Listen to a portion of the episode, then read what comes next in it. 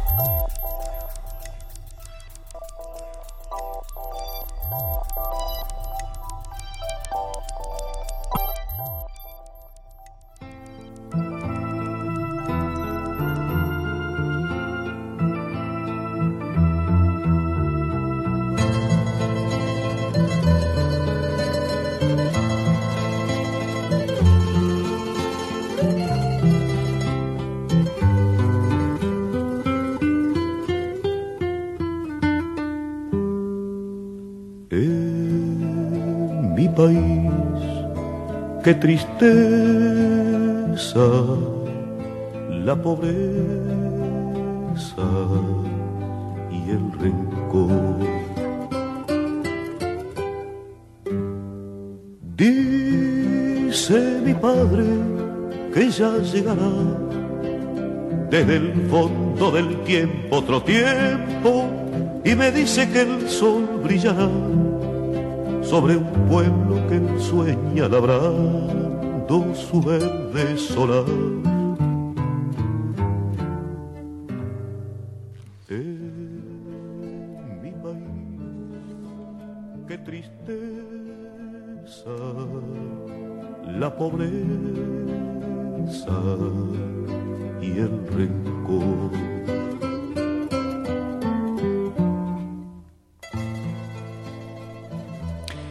Fondo del tiempo, otro tiempo. Y creo que a eso tenemos que apostar. Buenos días, esto es Primer Movimiento. Son las 7.05 de la mañana, es jueves 19 de enero y estoy, soy Juana Inés de esa y está conmigo Luisa Iglesias. ¿Cómo estás, Luisa Iglesias? Pues aquí estamos, queridísima Juana Inés. Buenos días a todos los que hacen comunidad con nosotros. Los saludamos desde el 860 de AM, el www.radionam.unam.mx y el 96.1 de FM. Creo que todos estamos bastante claros de qué fue lo que pasó ayer en nuestro país, específicamente en Monterrey. Y como bien decías, Juana Inés, la violencia engendra violencia y no debemos continuar con este tipo de discursos. Justo la discusión que teníamos antes entrar al aire de qué decir, ¿no? Tiene pasa, pasa por aquí, pasa por por no por por no expresar opiniones que tengan que ver con la violencia, que, que tengan que pasar por una, una desacreditación de nadie, por una descalificación de quien opina distinto, de quien de, de, quien, de alguien cuya realidad no conocemos. Bueno, pues eh, nos pusimos de acuerdo ayer en la noche los, los integrantes de este programa para pensar qué canciones nos hacían, nos hacían resistir, nos hacían pensar en otros mundos posibles, como dice el doctor Alberto Betancourt, y los estaremos poniendo si ustedes quieren comunicarse con nosotros. Estamos, por supuesto, en el 5536-4339, en arroba PMovimiento, en Primer Movimiento, en Facebook. Y bueno, pues aquí estamos. Aquí seguiremos. Escúchenos esta mañana, tenemos mucho que discutir, tendremos mucho que decir sobre todos estos temas. En nuestro jueves de autoayuda vamos a hablar sobre Morirás lejos o cómo volver a leer a José Emilio Pacheco. Esta conversación la tendremos con Eduardo Antonio Parra, eh, reconocido escritor, quien seguramente también tendrá eh, muchísimas opiniones de lo que ocurre al norte de nuestro país. Y un, eh, bueno, sí, por supuesto, pero y una lectura de José Emilio Pacheco es este texto de Morirás lejos que se había eh, dejado de, de, editar, durante, de, dejado de publicar durante mucho tiempo, eh, 40 años, 50 años después de su publicación, casi, eh, vuelve a aparecer en Editorialera y, y vuelve a aparecer con pues con una frescura sorprendente. Ayer, eh, como decía Borges de, de, María, de Jorge Isaacs, dicen que ya no se puede leer, pues yo ayer se podía leer muy bien. Morir al lejos se puede leer con enorme frescura, es enormemente novedoso, lo cual... Por supuesto para un texto que tiene 50 años es, es una cosa eh, brutal. Entonces, bueno, lo platicaremos con Eduardo Antonio Parra. Y, y, causa muchísima emoción. El día de ayer me, me, fui a una librería de confianza, donde no tanta confianza, depende de, de su criterio. y, y fui a buscarlo precisamente para para ver qué, cuántos quedaban, cómo lo estaban leyendo y, en esta librería estaban preocupados pensando que ya se había vuelto a agotar. Todavía no. Lo que es interesante es que sí, eh, Morirás Lejos se está volviendo a comprar, se está volviendo a leer y siempre es emocionante que un libro eh, se agote de todas partes y sea leído y sea compartido por todos. Pero tenemos más información esta mañana. Vamos a contar con la participación de la Dirección General de Divulgación de la Ciencia. Hablaremos con Pepe Franco, su titular, que habla sobre la nueva exposición en Universum sobre cambio climático. Eh, vamos a estar también platicando con nuestros compañeros del Centro Cultural Universitario Tlatelolco, con Yuridia Rangel Güemes, que ella es coordinadora de la Unidad de Vinculación Artística, la UBA, y nos va a hablar sobre el ciclo 13 de talleres en esta unidad. En nuestra nota nacional hablaremos sobre la defensa del interés nacional, un comentario de Rolando Cordera, director del Programa Universitario de Estudios del Desarrollo. Ayer se, se lanzó este documento, estuvieron presentes Cotemo Cárdenas, por supuesto el rector Enrique Graue y un montón de personalidades más que eh, para apoyar el lanzamiento de este documento en defensa del interés nacional que prepara el Programa Universitario de Estudios sobre el Desarrollo, eh, pues digamos, ah, tuvieron una serie de discusiones sobre, eh, sobre economía, sobre eh, política social, sobre hacia dónde va este país. Nos va a platicar de ello Rolando Cordera. Vamos a contar en nuestra nota internacional con la participación de Gabriela Sotomayor.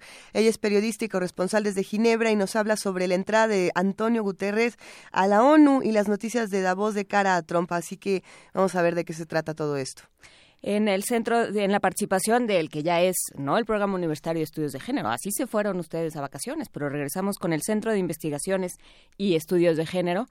Vamos a platicar con la doctora Aletia Fernández de la Reguera sobre la deportación de migrantes y la separación familiar ante la llegada de Trump. En la mesa del día, como ustedes lo saben, es jueves y tenemos nuestros mundos posibles, las BRICS y el Año Nuevo. Una conversación con Alberto Betancourt, doctor en Historia, profesor de la Facultad de Filosofía y Letras de la UNAM y coordinador del Observatorio del G20 de la misma facultad.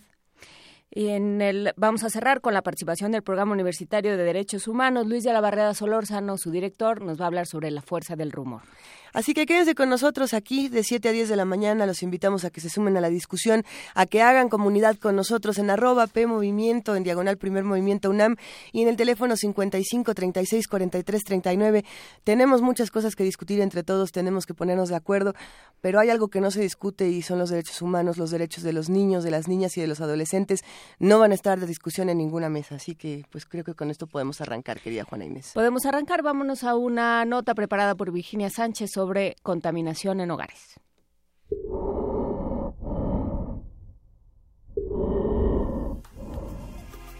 Existen dos fuentes de emisiones contaminantes.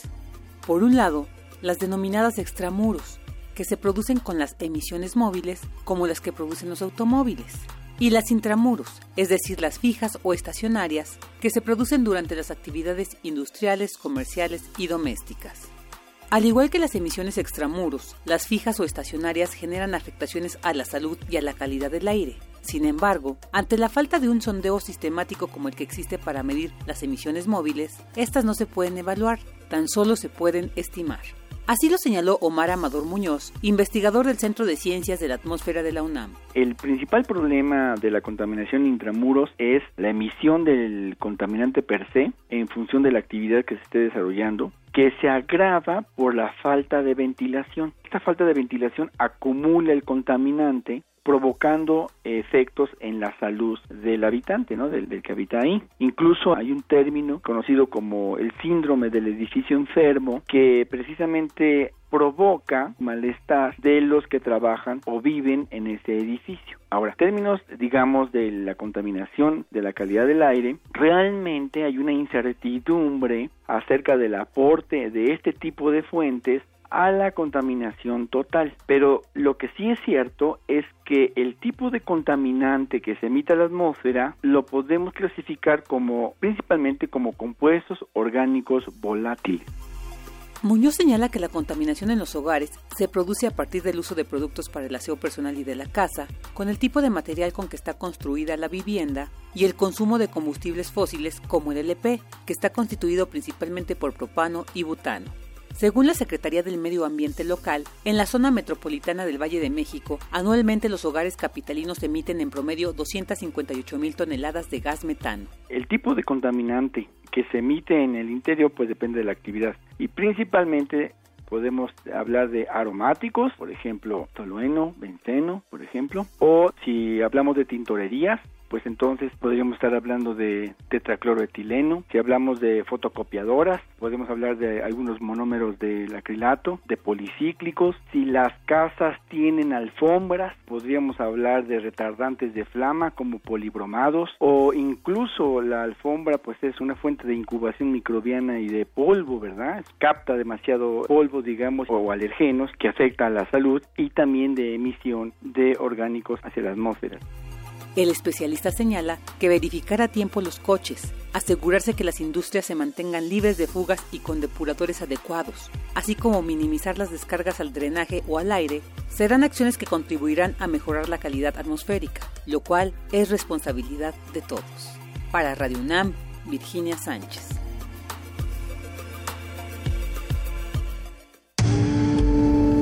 Primer movimiento. Clásicamente diverso. Luisa, Dime, Juana Inés. ¿me dibujas un borrego? ¿Te dibujo un borrego? Sí. ¿Te puedo dibujar un limón y ponerle abajo esto no es un limón y que sea un borrego? Porque soy muy mala para dibujar borregos, pero ¿por qué quieres que te dibuje un borrego, querida Juana Inés? Porque la canción que vamos a escuchar ahora es eh, parte de la banda sonora de esta versión que se hizo, que hizo DreamWorks del Principito, con una, con una banda sonora eh, interesante, sobre todo instrumental, pero esta es de las pocas canciones que tienen letra y se llama Soy yo. Ah, Soy excelente noticia. A ver, vamos a escucharla. S'il vous plaît, dessine-moi un mouton.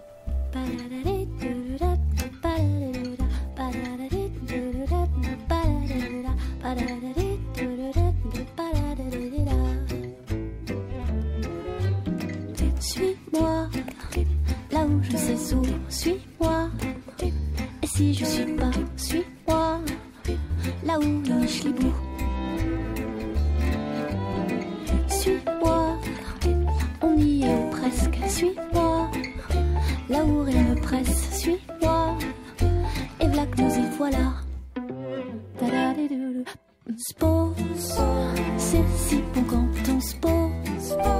Plus de questions et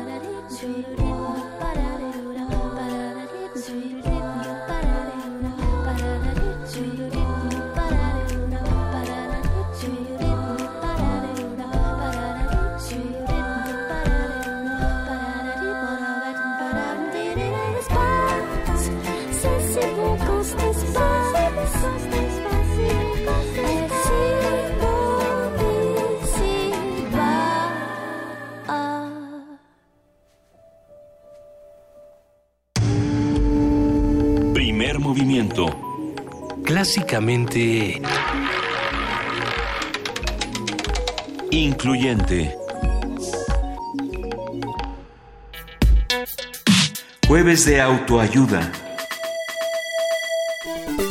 José Emilio Pacheco fue un poeta, yo me atrevería a decir el poeta, narrador, ensayista y traductor mexicano, cuya obra lo llevó a ser considerado uno de los escritores más importantes de la literatura mexicana del siglo XX. Autor de títulos emblemáticos como Los elementos de la noche de 1963, Ciudad de la memoria del 89, El principio del placer del 72 y Las batallas en el desierto del 81, Pacheco se definió por abordar temas como el paso del tiempo, la vida, la muerte y el compromiso social con su país. A cinco décadas de la publicación de Morirás lejos de 1967, el autor mexicano permanece vigente con esta novela construida a partir de los criterios narratológicos de Nouveau, de Roman, como la imprecisión de niveles narrativos y la nula descripción de los personajes. Bueno, ni, ni, nombre tienen los personajes. A partir de la reedición de Morirás Lejos, hablaremos sobre la obra narrativa de José Emilio Pacheco, lo que aportó, lo que recogió y lo que seguimos leyendo en su prosa. Nos acompaña en esta conversación, se lo agradecemos mucho, el escritor Eduardo Antonio Parra. Él ha sido becario del Sistema Nacional de Creadores y de la Fundación John Simon Guggenheim. En 2000, en el año 2000, ganó en París el premio de cuento Juan Rulfo, que convoca a Radio Francia Internacional. Sus cuentos han sido traducidos, entre otras lenguas, al inglés, al francés y al portugués y sobre todo están escritos en muy buen español y entonces le agradecemos que, venga a leer con nosotros a José Emilio Pacheco. Buenos días, Eduardo Antonio Parra, gracias por estar con nosotros. Buenos días, ¿qué tal? ¿Cómo estás? Muy bien, muchas gracias. Cuéntanos, ¿de qué se trata Morirás Lejos? Hijo, esa es una pregunta un poco difícil. sí. Bueno, es, es, una, es una novela experimental. Este, Mira, eh, y vamos a decir que gira alrededor de lo que es este, la, la, el holocausto, ¿sí? Eh, principalmente sobre el holocausto, eh, sobre la matanza de los judíos por parte de los nazis, pero por supuesto eh, también se retrae hacia la, al primer holocausto, lo que sería el primer holocausto que fue la destrucción de Jerusalén por parte de las tropas romanas en la época de Vespasiano y de Tito, ¿no? Eh, vamos, a, vamos a decir anécdotas muy sencilla. Hay un tipo en un parque leyendo un periódico y hay un tipo en, el, en una de los departamentos que rodean al parque contemplándolo o viéndolo eh, con temor desde ahí. Entonces a partir de ahí eh, el autor o el narrador empieza a establecer una serie de conjeturas sobre quién es el que ve el periódico y quién es el que lo está observando. Eh, esa es una de las líneas narrativas, la línea narrativa principal. Eh, y bueno, están las otras, una que eh, él califica como diáspora, que es lo que habla de la destrucción del templo de Jerusalén, de la toma de Jerusalén por las tropas romanas, y bueno, eh, luego se, se brinca en el tiempo hacia la a- hacia la destrucción del gueto de Varsovia, y luego la solución final, y luego ese tipo de cosas. O sea, eh, en realidad el tema central pues es eh, el mal, es eh, la muerte industrializada que, impusieron los nazis en la cuestión de los campos de concentración.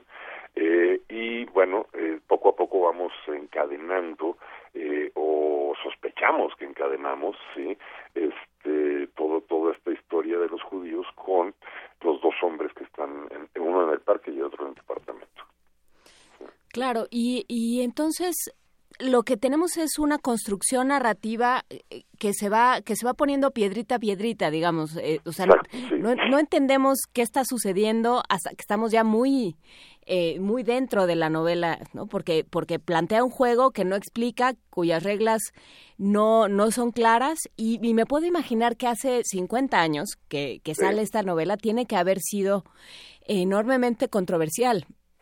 Eh, supongo que sí, mira, ah, bueno, pensamos que hace 50 años estaba en pleno auge lo que mencionabas hace rato, la Nouveau Roman, este, la novela objetalista francesa, pero también estaban haciéndose muchísimos experimentos que venían todavía, aunque ya había pasado tiempo del inicio de las vanguardias, pues este, estaban experimentando todos los narradores por ese por ese lado.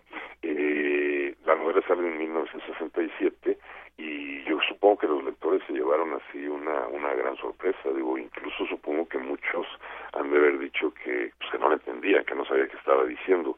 Digo, eso, eso, eso, digo, es raro porque sí, la, la novela es muy, es muy clara, es muy precisa, es muy límpida, eh, sí se entiende lo que está contando, aunque no sabemos a dónde vamos conforme vamos avanzando, como dices, todo esto eh, empieza uno a amarrarlo perfectamente ya cuando va más allá de la mitad de la novela, pero los relatos son bastante atractivos, eh, las dos las dos o tres líneas narrativas que hay antes son bastante atractivas, entonces te van llevando por sí mismas. Y bueno, es José Emilio Pacheco, ya conocemos el tipo de lenguaje que maneja, eh, el, el tipo de ritmo, no, este, no por nada un, un, un muy buen poeta, este y bueno, esto, todo eso se nota, la, la, la prosa te va llevando y te va llevando hasta llega un momento en que empiezas a sentir iluminaciones, ¿no?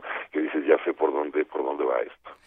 Y sin embargo sucede mucho, Eduardo Antonio Parra, este asunto de que le preguntas a las personas si ya leyeron Morirás lejos y, y te suelen decir que sí, pero en realidad no. Y empieza esta confusión donde cuando empiezas a, a rasguñar en, en las mentes de, de, tus, de tus amigos, lectores, te dicen, la verdad es que creo haberlo leído, pero ni lo tenía y no lo encuentro. Y de pronto son muchos los que tienen este vago recuerdo o esta construcción de Morirás lejos, pero, pero sin tener este libro en físico. El, el libro se perdió durante muchos años por así decirlo. Sí, estuvo desaparecido, digamos, eh, eh, por varias razones, ¿no? Este, eh, José Emilio Pacheco era muy, muy perfeccionista, no sé si, si sabes eso. Entonces, este, de repente eh, llega un momento en que en que ya no se ya no se reedita en Sí. la editorial en la que había salido originalmente eh, y no porque no porque no quisieran reeditarla, sino porque él pensaba que la tenía que corregir. Entonces la tuvo la tuvo un tiempo guardada yo supongo que le estaba metiendo mano sí estaba haciendo algunas correcciones eh, pero nunca acabó tenía también demasiado trabajo siempre estaba corrigiendo otras cosas o estaba escribiendo cosas nuevas entonces nunca acabó de corregir y no no no sé vamos no eh, en vida digamos no le entregó a la editorial estuvo creo que fuera de circulación si no me equivoco entre 15 y 20 años ¿sí? Eh, esa fue otra de las razones. Yo recuerdo la, la edición que yo leí fue cuando salió aquellas lecturas mexicanas que salieron en los años 80. Sí, creo, no sé si fue la última edición que, que anduvo circulando, eh, pero fue la que yo leí y después en cier- eh, es cierto, yo no, yo no la conseguía por ningún lado. Yo tenía, tenía ese libro, pero a veces lo pedía para que lo leyeran otras personas y me decían, no, pues está agotado, no se consigue, etcétera, etcétera. Y bueno, eh, creo que valió la pena la espera, ¿no? Este acaba de salir después en su cincuentenario y pues ya podemos podemos eh, adentrarnos en esta novela que algunos han calificado este como bueno eh, muchos han calificado como la mejor novela experimental mexicana y algunos incluso latinoamericana. ¿Tú, ¿Y tú qué piensas? ¿Lo es? Eh, yo creo que sí, yo creo que sí, es un, es una, es una historia bastante interesante y es una estructura bastante interesante. Se adelantó muchísimo a su época. Eh, hace, hace una, hace poco la estaba releyendo y estaba pensando en, en novelas de autores contemporáneos, de, de autores que están en, en, en pleno ejercicio en la actualidad y que me, me trae muchas reminiscencias. No sé si, si es porque las influyó o porque simplemente eh, José Emilio tuvo el olfato de, de digamos, orientar su narrativa hacia un lado que después iba a poner un poco más en boga, ¿no? Sí, Son novelas como de reconstrucción, novelas muy documentales, pero al mismo tiempo eh, son juegos, son, son como los juegos que, que, que establecía Borges, como los que los que hablaba Borges mucho en sus ensayos o en sus mismos cuentos, ¿no? De hecho, eh, es una novela donde uno página tras página está pensando en, en Borges, en que algo tiene que ver Borges con esto. Sí, yo creo que pasa por eh, por el problema de la observación, ¿no? Esta cosa inquietante de que haya alguien que es eh, eternamente observado y, y, este y analizado por Sí. alguien más que no sabemos quién es, que no tiene nombre, que no tiene una intención clara. y, y que es y que y que no sabemos quién es el narrador porque a veces pensamos Además. que el narrador es el que observa y a veces pensamos que el narrador es el observado que eso nos recuerda por ejemplo estos textos como el otro de Borges. Pero también en, en la cuestión conjetural a Borges le gustaba mucho la conjetura no que decía esto pudo haber sido así esto pudo haber sido así y qué hubiera pasado si así bla bla bla Eh, y entonces toda la novela de Morirás lejos es una conjetura o, es una serie de conjeturas tanto sobre los dos personajes sobre sobre como sobre una serie de cuestionamientos sobre la historia y yo diría que sobre el mal de la raza humana no este es una investigación digamos acerca de, cómo se llega a, a ese punto al que llegaron los nazis a través de la historia no cómo cómo cómo fue cómo fue aumentando cada vez más la maldad el odio este la discriminación etcétera hasta llegar a ese punto o sea, desde ese punto de vista, pues como sabemos con los tiempos que estamos viviendo, pues eh, podríamos decir que es una novela que es un tema bastante en boga, ¿no? Y, y me gustaría preguntarte, Eduardo Antonio, ¿qué, ¿tú qué piensas que le hubiera pasado a una novela como Morirás Lejos si se hubiera publicado en 2016-2017? Eh, y lo pregunto no solamente por precisamente los tiempos que nos está tocando vivir eh, en, este, en este año, en este principio de año, sino también por la parte de la experimentación de la novela y de los escritores eh, jóvenes y no tan jóvenes que ya tienen que escribir en formatos de tabique gigantesco, que una novela breve como esta eh, a veces pasa desapercibida o ya no son tan leídas porque uno está buscando volumen o historias mucho más sencillas, mucho más fáciles de digerir. Eh, ¿qué, ¿Cómo crees que hubiera sido recibida? Eh, yo creo que con un poco de perplejidad, pero yo creo que sería, hubiera sido, hubiera sido muy bien, muy bien aceptada, ¿no?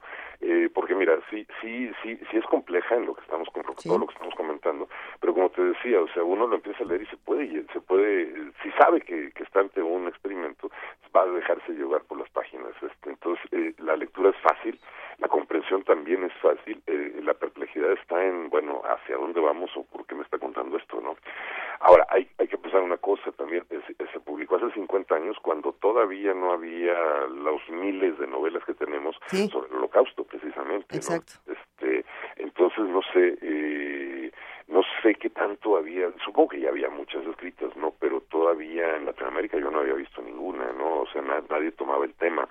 Aquí lo que te plantea José Emilio es que uno de los criminales de guerra nazis más terribles este vino a refugiarse a México y, y, y está en ese en, en, esa zona donde está el parque y está ese departamento. ¿Por qué? Porque aquí vivía una de sus hermanas. Eh, entonces todavía no se descubrían o no sé si ya se habían descubierto pero todavía no se sabía tan tan claramente eh, que muchos de los criminales de guerra nazis este, vinieron a Latinoamérica a establecerse y a muchos les fue bastante bien no claro. Todo, todo este tipo de cosas creo que sería son, bueno eh, fueron muy atractivos en su momento y creo que lo siguen siendo ahora no o sea es, hasta la fecha por ejemplo yo no he visto ninguna novela que hable de los nazis que se refugiaron aquí en el país. Sí. claro y, y, yo creo que esta parte es, es, interesante, esta, esta reconstrucción que hace del, del origen del mal, ¿no? Eh, lo, la vuelve una, una novela enormemente política en el sentido de estar involucrada en lo que sucede en el aquí y ahora y en el, en el manifestar una posición. Sí, sí, sí, por supuesto. Este, ya, bueno, y, y, además ahí es otra de las cosas. Quien conozca más o menos la obra de José Emilio se va a encontrar a José Emilio de siempre, eh, preocupado por el destino de la humanidad. Hay muchos pasajes donde se habla de la Ciudad de México, de la, de la preocupación por lo que está sucediendo en la Ciudad de México, de cómo se está contaminando. Estamos hablando de hace 50 años, de cómo se está contaminando, de cómo se está destruyendo lo que ya fue, de cómo se cómo se, se está convirtiendo cada día más en una ciudad irreconocible, ¿no? Eh, pero bueno, son, son las preocupaciones constantes que aquí encajan de manera natural en el tema y en, en la manera en que lo está narrando. ¿Con qué, ¿Con qué otra novela de José Emilio Pacheco se emparenta Morirás Lejos? ¿O con qué otro texto? Eh, no, fíjate, pienso más bien en, en, en muchos de los poemas y en uh -huh. muchos de los artículos que publicaron en el inventario. Pienso, por ejemplo, mira, él, él tenía una serie en el inventario donde eh, hablaba del, le llamaba entremeses de los ejes viales, ¿no? Y en, eso, en esos entremeses de los ejes viales, que yo creo que publicó como unos seis, ocho a lo largo de su vida, era, eh, era donde registraba claramente cómo iba cambiando la ciudad, cómo la ciudad que, que conoció de niño, de adolescente, ya no era la misma, ¿no? Ya no estaban los bulevares, las antiguas calzadas, sino eran los ejes viales, ya había carros por todos lados, ya había contaminación, etcétera, etcétera. Eh, ahí, por ejemplo. Eh, también en, en, en, el inventario abordó mucho, este, muchas veces los temas de los de los nazis. Creo que también en ciertos poemas, es que no, no recuerdo, ahí sí los títulos de los poemas no los recuerdo, pero podría decir eh, incluso en esta de alta tradición que es muy famoso, uh -huh. ¿no? Sí. Que habla de la patria y que y que cómo se está convirtiendo la patria en algo irreconocible, pero que sigue siendo algo que le despierta muchas emociones, ¿no? Todo este tipo de cosas. Eh, en, en, los cuentos, en los cuentos también muchas veces este, registra este, esta transformación de la ciudad y esta, esta, hay una investigación acerca del mal en muchos de los cuentos, en los cuentos del Príncipe del Placer, por ejemplo. Incluso en Batallas en el Desierto se nota, eh, digamos, esta eh, ¿cómo te diré?, eh, decepción o susto o preocupación eh, por lo que está pasando con su ciudad. José Emilio era un poeta, un escritor, un narrador eh, que amaba esta ciudad impresionantemente, eh, iba registrando los cambios, iba registrando con quejas literarias, digamos, este cada vez que le quitaban algo que la adoraba. A los, a los lectores hay algo que nos gusta mucho y yo creo que todos podríamos coincidir, eh, o no, bueno, habrá que preguntarle a los que nos escuchan, pero nos encanta quererle ganar a los autores y comenzar a leer estas novelas, eh, sobre todo cuando son complejas como esta, y nos encanta desde la primera página decir, no, yo ya sé qué va a pasar. Y es más, ya sé de qué se trata, ya sé quién es este que no tiene nombre, ya sé qué va a pasar con estos otros. Y tenemos esta fascinación, no por, quizá no por quererle ganar al autor, sino por desentrañar los misterios eh, de las novelas, de todas las novelas por entender cómo funciona, ¿no? Que eso pasa con Morirás Lejos, que dices, ya, ya lo estoy entendiendo. Quieres entender el mecanismo, pero hay algo que pasa con José Emilio Pacheco y con toda su narrativa en general, y es que nunca le vas a encontrar una costura. Eso, eso es algo que con él no va a pasar. Con muchos autores eh, podrá ocurrir, pero con él no. Eh, creo que a muchos les pasó, por ejemplo, cuando leyeron por primera vez, leímos por primera vez el, el Tenga para que se entretenga, por ejemplo, ¿no? Y, y, queríamos saber exactamente qué había pasado. Desde la primera página nosotros ya éramos más detectives que cualquiera y, creo que es el mismo caso con Morirás Lejos, la, la emoción de poderle, eh, de poderte sentir a la par del autor y no sé, eh, corrígeme si me equivoco Eduardo Antonio, eh, creo que José Emilio Pacheco era muy generoso con eso y, y te daba las suficientes pistas en, en, todos sus textos para que lo pudieras alcanzar, o a lo mejor no comprender del todo, pero para que te sintieras más inteligente que el mismísimo autor, ¿no? sí, por supuesto, te va llevando y te va, te va, te va poniendo sobre la mesa todos los, todos los elementos del juego para que los puedas reconocer. Eh, aquí en este caso, digo, quizá la, la, complejidad de la novela es que te pone demasiados elementos, ¿no? O sea, él, él, mismo te pone, esto podría ser esto, pero también podría ser esto y también podría ser esto. Entonces empiezas, eh, empiezas primero, te sientes muy confiado, te sientes muy, muy eh, seguro de que, de que vas a agarrar la onda perfectamente y luego de repente ves tantos elementos y dices, ah, hijo, ¿de qué se trata este juego? Pero sigues jugándolo, es muy interesante, ¿no? Eh, empiezas a, a, hacer tus propias conjeturas, pero resulta que el narrador de la novela te va ganando ahora sí en las conjeturas, porque de eso de, de eso va, en eso, de, de, ese es su trabajo, digamos, hacer todas las conjeturas posibles, ¿no? Eh, por ejemplo, en la identidad del, del, del, tipo que está leyendo el periódico en el parque, eh, eh él va enumerando eh, las conjeturas sí. con las, según las letras del alfabeto y llega hasta la Z, ¿no? O sea, dices, ah, hijo, espérame, entonces, ¿cuál puede ser? Por supuesto, muchas veces regresa y te da muchas pistas también para que más o menos vayas amarrando cuáles son las que, en las cuales, este, digamos, cuáles son las más posibles. ¿Y te da esa, esa satisfacción? Es decir, cuando terminas, ¿tienes esa satisfacción de haber desentrañado por entero la novela? Sí, sí, sí, sí. O sea, yo creo que sí, sí, sí, sí terminas y de repente dices, ya supe qué es lo que me quería decir. Y lo que me quería decir, pues es muy duro, ¿no? O sea, obviamente, eh, los personajes en realidad son personajes que podríamos llamar eh, simbólicos o genéricos, ¿no? O sea, eh, digamos, el, el, cuando habla de los criminales de guerra, eh, uno piensa en el, en el doctor Mengele, pero no, en realidad puede ser cualquiera de ellos, ¿no? Sí, o sea, puede ser cualquiera de los que cometieron el crimen. Incluso te dice, bueno, este hombre estuvo en, el, en la destrucción del gueto de Varsovia, estuvo también en, Salónica, estuvo eh, ejecutando prisioneros judíos en Salónica y luego fue director de un de un campo de concentración, este probablemente, o sea, como diciéndote, a ver, adivina quién es. Y en realidad, pues no hay, ni, eh, por mucho que conozca la historia de los nazis, eh, no hay ninguno que se vaya a ajustar, entonces se pueden ajustar todos o cualquiera pues será interesante volver a leer Morirás Lejos o leerlo por primera vez para los que todavía no, no se acercan a este texto. Será yo creo que una experiencia fascinante. Y yo creo que es un momento interesante, Eduardo Antonio Parra, en el, en el que estamos viendo cómo, cómo el mal de pronto tiene muchos ayudantes. Sí. Tiene, sí, tiene este mucho voluntario. Sí, tiene muchos Duartes por ahí. Uh -huh. Y por supuesto, y, este, y esta novela pues, es como una llamada de atención también para lo mismo, ¿no? O sea, para, para, para no dejarse para no dejarse ir. Hay, hay fragmentos de la novela donde te explican, por ejemplo, que, que, que los criminales de guerra eh, no sentían culpa porque estaban recibiendo órdenes o no sentían culpa porque simplemente estaban haciendo su trabajo, lo estaban haciendo con eficacia, ¿no? Y que no tenían ninguna otra opción. Aquí la idea es este, empezar a pensar en otras opciones. ¿sí? Por supuesto, otras opciones. Eduardo Antonio Parra, ¿en qué estás trabajando?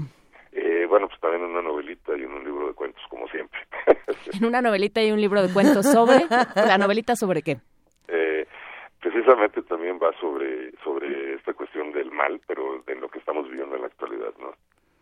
Uh -huh. Difícil. O sea, lo de la violencia y todo este tipo de cosas en el norte de México.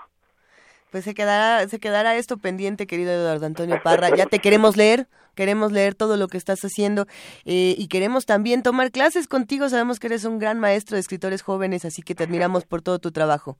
Muchas gracias. ¿En dónde estás dando clases? Eh, ahorita no, eh, ahorita, mira, yo creo que voy, voy a empezar un taller en, en ediciones Cera. Ah, Sí. muy bien. Este, pero yo creo que sacamos la convocatoria, no sé, en un par de meses, algo así. Ya nos avisas para que entremos todos. Claro que sí. Gracias, Eduardo. Te mandamos un gran abrazo. Órale, igualmente. Un abrazo, hasta luego. Hasta luego. Eduardo Antonio Parra, eh, invitándonos a releer a- o a leer a José Emilio Pacheco, Morirás lejos, el, mal, el horror, cómo se construye de, de una semilla puede crecer el, el horrendo árbol del mal. Pero por lo pronto, para, para conjurar un poco todas estas cosas, Luz de Marcial Alejandro.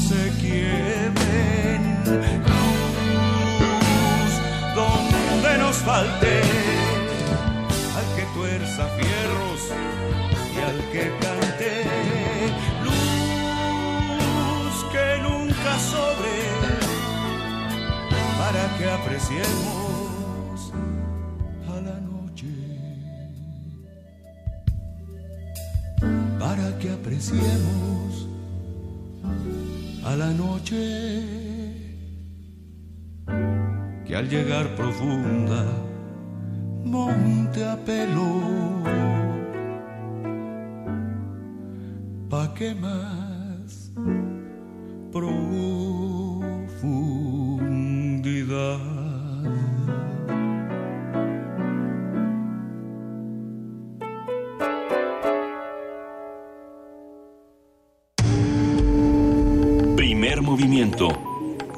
Clásicamente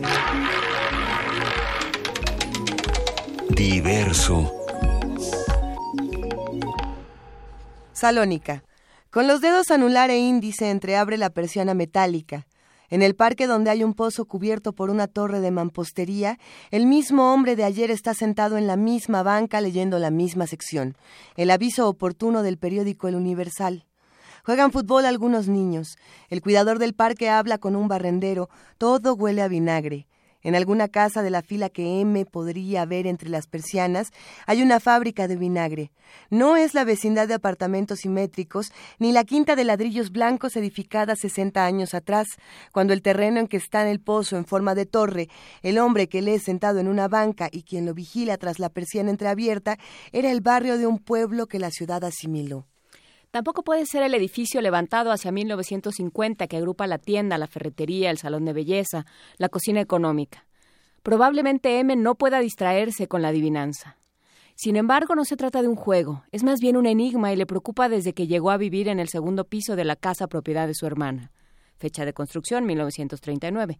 Patio interior sin plantas de ninguna especie, escalera de caracol. Azotea prensada entre los nuevos edificios.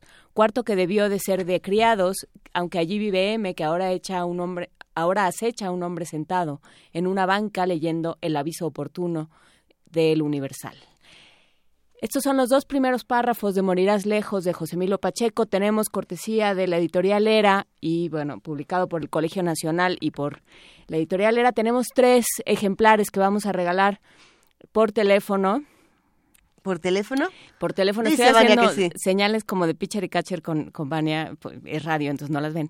Pero vamos a regalar tres ejemplares por teléfono Tres. al primero que nos diga. ¿Qué querías que nos dijera, Luisa? Es que la quería complicar, pero no, no. ¿Cuántos años cumple Morirás Lejos? ¿Y por qué la quieren leer? ¿No? Y ya con eso. Y que nos cuenten y nosotros lo compartimos aquí con todos los que hacen comunidad. Eh, pero además de Morirás Lejos, estos, estos tres libros de José Emilio Pacheco que se acaban de reeditar y qué buena noticia hemos tenido el día de hoy con Eduardo Antonio Parra, tenemos más ejemplares, tenemos libros para los que quieran darse una vuelta. A ver, el viernes en, en el Centro Cultural de, de la Casa Villaurrutia, el que está en la Condesa, este lugar increíble. El Centro Villaurrutia. Eh, ajá. Eh, ok, el El que- casa- la casa de la lectura. es que estoy el- tratando de recordar la calle. eh, si no me equivoco, está Mm. sobre Nuevo León, pero ahorita lo compartimos más. Bueno, se va a presentar y se va a celebrar el primer año de ediciones Orbilibro, esta, esta, este editorial que está planteando regresar a los clásicos oscuros y que por ahí publicó el extraño caso de Dr. Jekyll y Mr. Hyde. Ya nos dice nuestra productora que es Nuevo León 91 para que todos nos podamos dar la vuelta el viernes. Bueno, nos regalaron un abrazo a nuestros amigos de Orbilibro, eh, un- tres ejemplares de Fantasmagoria, narraciones de espectros y otras apariciones. Entre lo que se van a encontrar, que además está buenísimo, andan Becker, Chekhov, Chesterton, el Marqués de Sade, Maupassant, Le Fanu, Lovecraft, Quiroga, Rilke, Saki, Stevenson, Stoker, Twain. Bueno, ¿qué no se van a encontrar? Todo esto eh, lo conocerán con Orbilibro el día de mañana, porque mañana ya es viernes. Mañana ya es Va a viernes. estar bueno. Eh, muchos libros tiene, tiene Orbilibro, se van a presentar, los van a disfrutar muchísimo. Así que vamos a subir la invitación a redes sociales. Y los que quieran estos tres libros de Fantasmagoria nos tienen que escribir. A ver, ¿se va uno? Uno se va por Facebook, uno se va por Twitter y otro se va por teléfono. ¿Ok? Lo único que tienen que hacer los que hagan por redes sociales eh, eh, este, este llamado es ponernos el hashtag Fantasmagoria. Y los que nos llamen por teléfono, pues el primero que ya me diga, yo quiero Fantasmagoria, tan tan. Ya con eso tenemos libros. Fantasmagoría. Ay, ay bueno, cada... Ya, sí. Es que depende. Ok, Fantasmagoria. ¿Te gusta más? Pues es que tiene acento. Eh, hay, otra, hay otra versión de este libro que se llama Y de Noche, que, Sí, que tiene los que mismos. tiene prólogo de Luisa Iglesias. Sí, ese está, también está chulo. Que, que dicen que es fan de los sustos. Pero ¿saben que en qué soy también fan? ¿De Pepe Franco? Sí, soy demasiado fan de Pepe Franco y de la DGDC, la Dirección General de Divulgación de la Ciencia de la Universidad. ¿Cómo estás, Pepe? Buenos días. Muy buenos días, y yo soy fan de Primer Movimiento, Ah. de Luisa y de Juan de Inés y Benito, todos. Qué Te suerte tenemos. Pepe. Eh, cuéntanos, eh, Pepe Franco, cambio climático en Universum. Cambio climático en el universo, ¿cómo no? Eh, estamos, acabamos de inaugurar el día de ayer una exposición muy, muy bonita, es, es una exposición básicamente de, de fotografías eh, con mucha información sobre los efectos del cambio climático y la exposición se llama El cambio climático ya está aquí.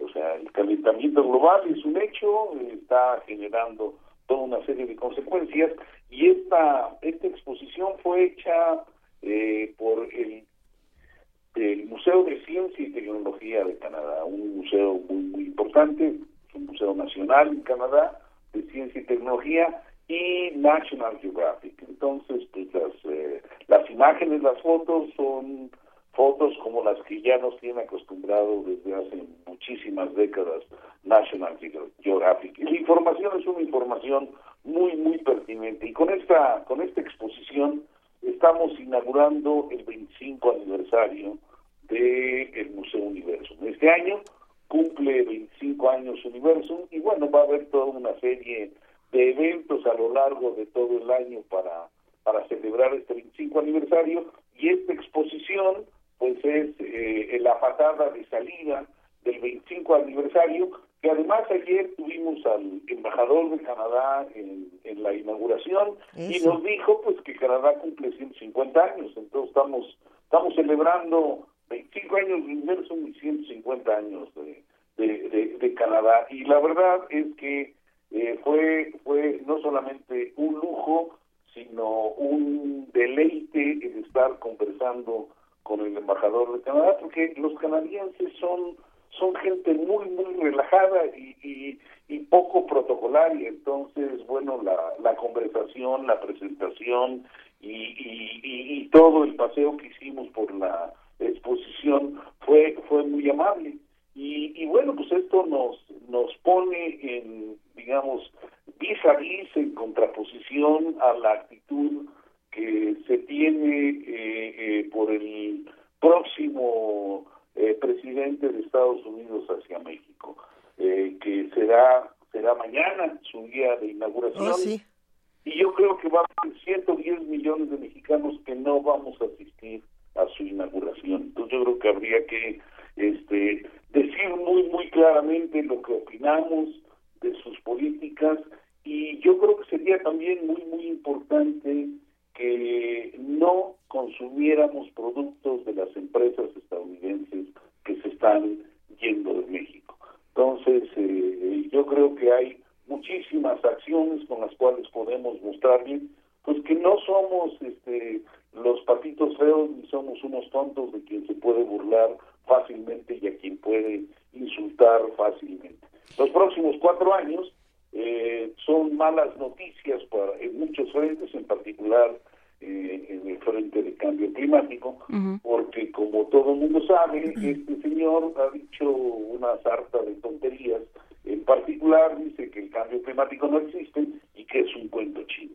Entonces, la, la evidencia que se ha venido eh, obteniendo a lo largo de varias décadas y, y, y, estas evidencias que vienen pues de, de muchas fuentes pues nos indican que efectivamente el, el ser humano está generando un cambio muy muy radical en las condiciones de la Tierra y pues esto que conocemos como calentamiento global es la respuesta de todo de toda nuestra biosfera a la acción perniciosa que ha tenido el hombre durante los últimos 200 años. Y pues este, los efectos del cambio climático efectivamente ya están acá. La exposición muestra de una manera muy, muy clara eh, muchos de estos efectos.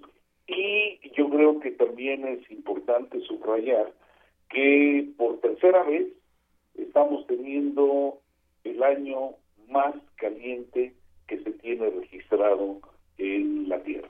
El 2014 en su momento fue el año más con las temperaturas más altas promedio en todo el planeta, vino el 2015 y lo desbancó y pues ahora el 2016 desbancó al 2015 y pues dada la tendencia no es para nada remoto que el 2017 sea nuevamente el año más caliente del cual se tiene registro en la Tierra.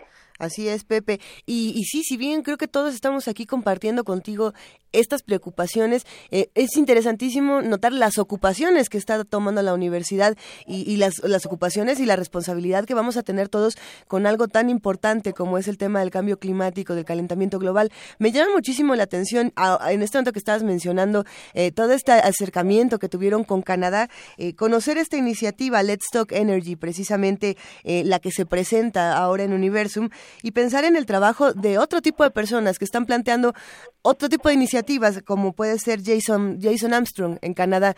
Pensar que este tipo de personas eh, tienen este, estos compromisos, vienen a México, eh, trabajan juntos y, están generando otros espacios que han sido premiados en otros países, no sé, si no me equivoco, por la National Geographic. Eh, es, es, muy importante pensar que estas cosas las tenemos aquí y ahora pues hay que verlas y hay que seguir discutiéndolas. Así es, bueno, yo creo que sí. Digamos, ha habido ha habido toda una serie de iniciativas eh, interesantes que se han tratado de desarrollar a lo largo de la administración del presidente Obama. Eh, por ejemplo, la Secretaría de Relaciones Exteriores y la Secretaría de Educación hace algunos años pues lanzó una iniciativa para hacer que pues eh, Norteamérica se convirtiera en un espacio de, de muchísimo intercambio intelectual eh, tanto eh, escolar como de investigadores, como de, empresarios, y hacer de la ciencia, la tecnología y la innovación pues una herramienta de desarrollo para toda la, región de América del Norte.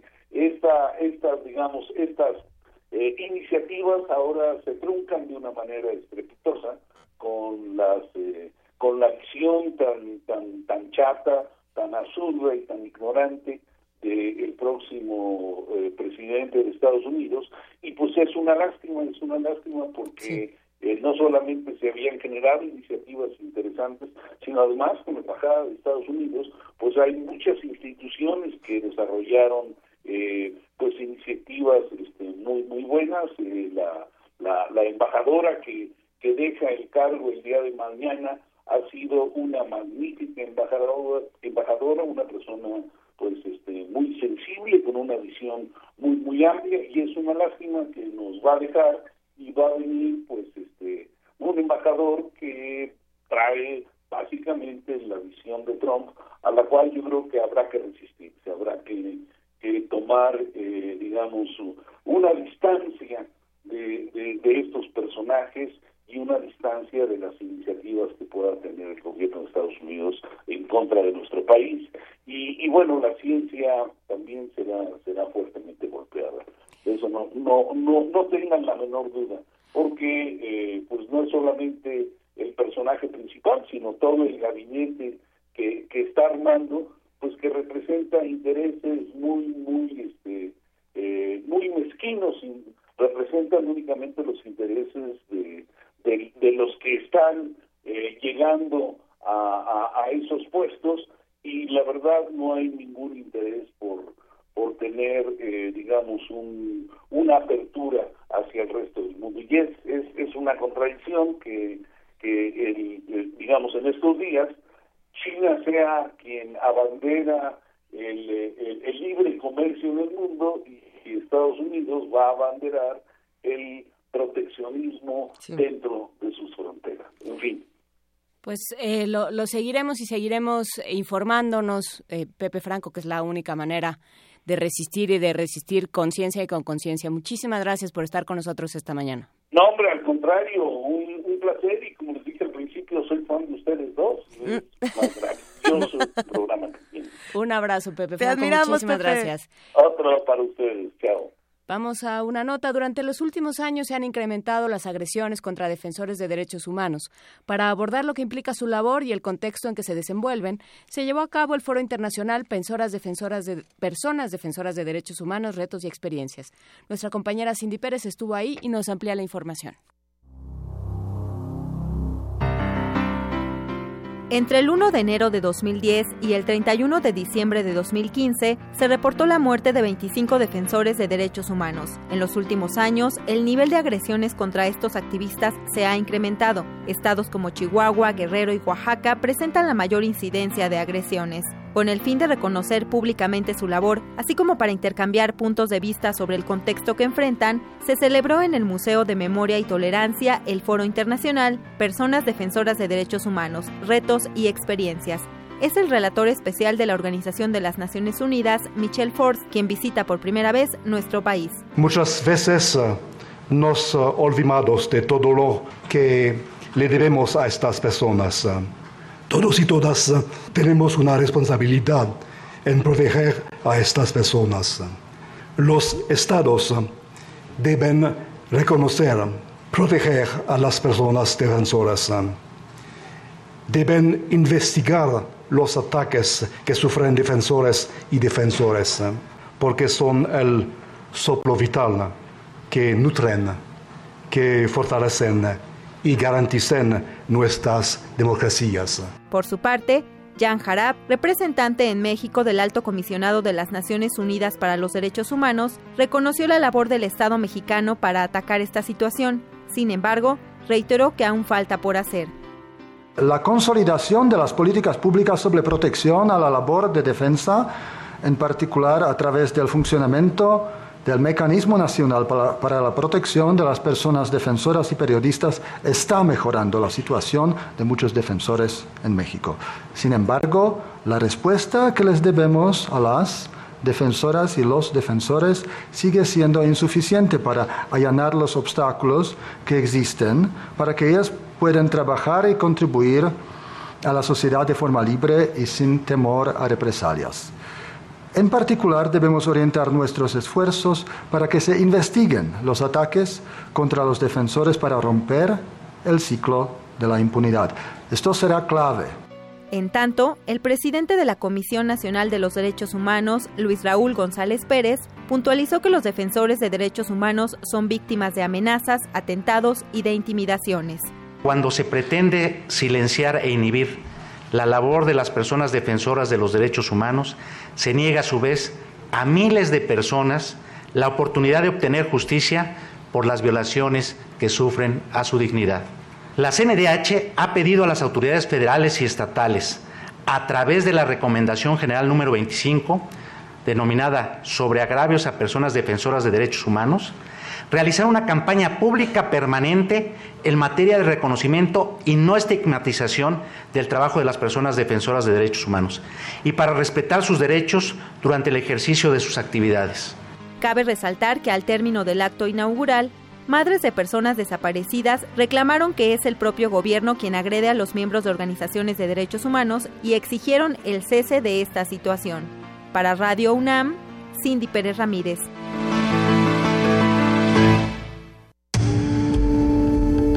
Primer movimiento. Clásicamente...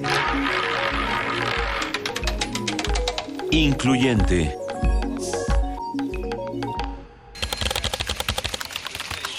informativo. La UNAM al participar en el seminario taller en defensa del interés nacional ante la coyuntura crítica, ¿qué hacer? convocado por el Grupo Nuevo Curso de Desarrollo de la UNAM, Luis Raúl González Pérez, presidente de la Comisión Nacional de los Derechos Humanos, indicó que ante las eventuales repatriaciones de mexicanos como parte de una política deliberada y dolosa, nuestro país debe establecer acciones en favor del empleo, seguridad social, salud, educación y vivienda de quienes regresan. Este tema debemos verlo en función no solamente de la coyuntura que atravesamos, sino cómo resolvemos las carencias sociales. Los migrantes pueden hacer contribuciones positivas y profundas al desarrollo económico y social de las sociedades de acogida y a la creación de riqueza mundial. Esto me parece que es el eje que debe animar precisamente el tema de la migración.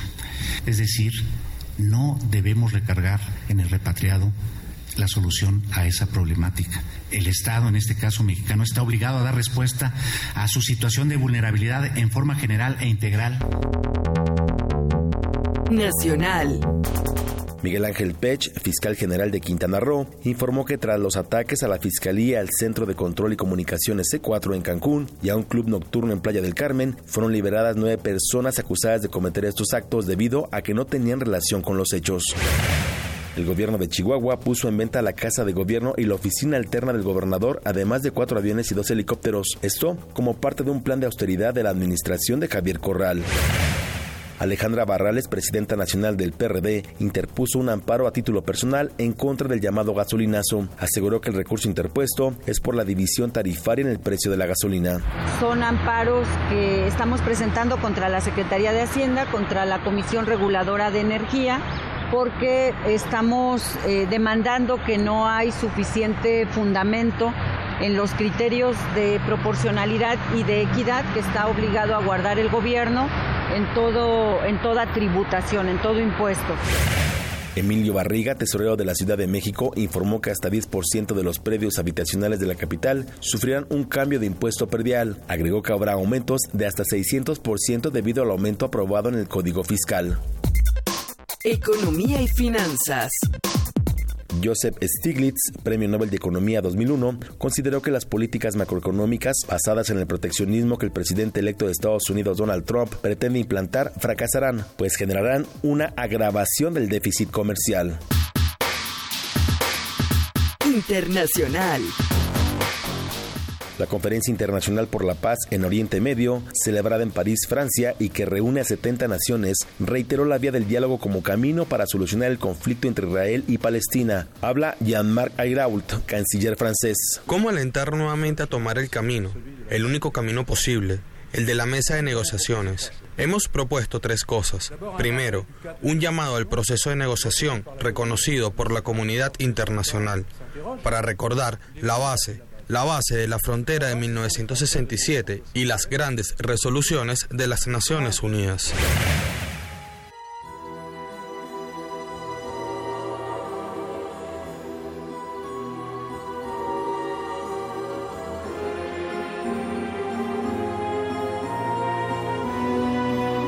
Un día como hoy.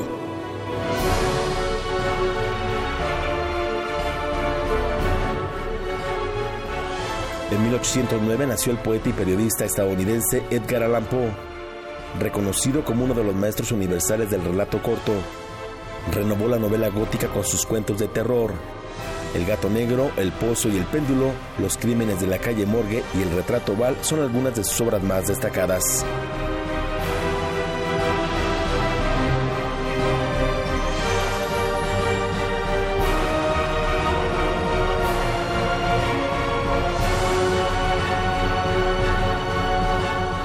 Corte, en hora más información. Radio UNAM, clásicamente informativa. Las mayores producciones operísticas en el recinto cultural más importante de Nueva York desde la comodidad de tu universidad. En vivo, desde el Met de Nueva York, temporada 2016-2017, en el Teatro Juan Ruiz de Alarcón del Centro Cultural Universitario. Consulta la cartelera en www.cultura.unam.mx diagonal arte en pantalla. Una experiencia musical importada en el acto. Radio UNAM y Cultura UNAM invitan.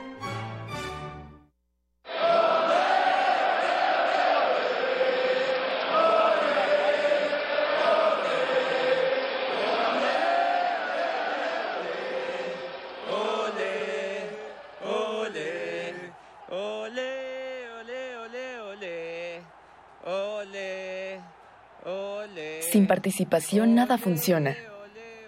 Este 2017 necesitamos ser parte del juego. Instituto Electoral del Distrito Federal. De las vistas de Salvador Toscano a la época de oro. Del celular a la era digital.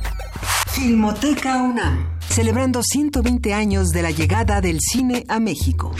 Sala de exposiciones, acervo y restauración, cine en línea, talleres, hemeroteca. Circuito Mario de la Cueva, frente a la Facultad de Ciencias Políticas y Sociales. Entra a www.filmoteca.unam.mx. Ahí encontrarás la oferta visual que tenemos para ti. Filmoteca UNAM. La obra del artista clásico del renacentismo alemán, Lucas Cranach, se puede apreciar en el Museo Nacional de San Carlos. La muestra está integrada por 10 tablas del siglo XVI creadas por el pintor, que establecen un diálogo con pinturas y grabados de otros autores contemporáneos procedentes de diversos museos. La exposición Lucas Cranach, Sagrada Emoción, se puede visitar en el Museo Nacional de San Carlos, en Avenida Puente de Alvarado número 50, Colonia Tabacalera, Ciudad de México. Una orquesta en la cocina. Cuarteto de cuerdas en el auto. Y un violonchelo solista sentado en el sillón favorito de la sala. Orquesta Filarmónica de la UNAM. Desde la sala Nezahualcóyotl. Escucha los conciertos los domingos al mediodía. Desde la comodidad de tu casa. 96.1 FM. Radio UNAM. Primer movimiento podcast y transmisión en directo en www.radiounam.unam.mx.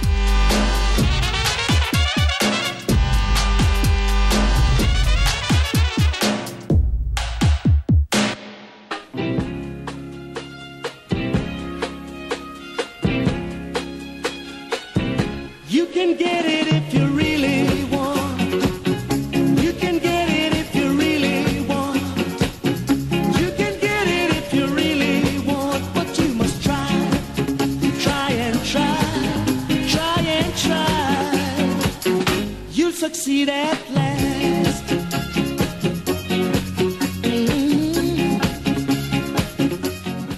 las 8 de la mañana con 8 minutos y estamos escuchando de fondo You Can Get It If You Really Want It de Jimmy Cliff. Eh, sí, todo esto está ocurriendo aquí en primer movimiento. Un gran abrazo a todos los que hacen comunidad con nosotros. Por ahí ya muchos nos dijeron que quieren su fantasmagoría, muchos nos dijeron que quieren eh, su morirás lejos. Eh, lecturas que nos ayuden en estos, en estos tiempos difíciles y que también nos reconcilien con, con la vida y con el universo. un Y poco. recuerden también que la, la sección de poesía necesaria es para quien está ahí, para quien la quiera tomar. Yo Eh, ya tengo uno por si nadie... Sí, ya nos preguntó Andrea González de qué, de, de qué extensión tenía que ser, cuánto tenía que durar más o menos. Si lo que tienes en las manos es eh, Muerte sin fin. sin fin, o El primero sueño, o La Divina así, Comedia.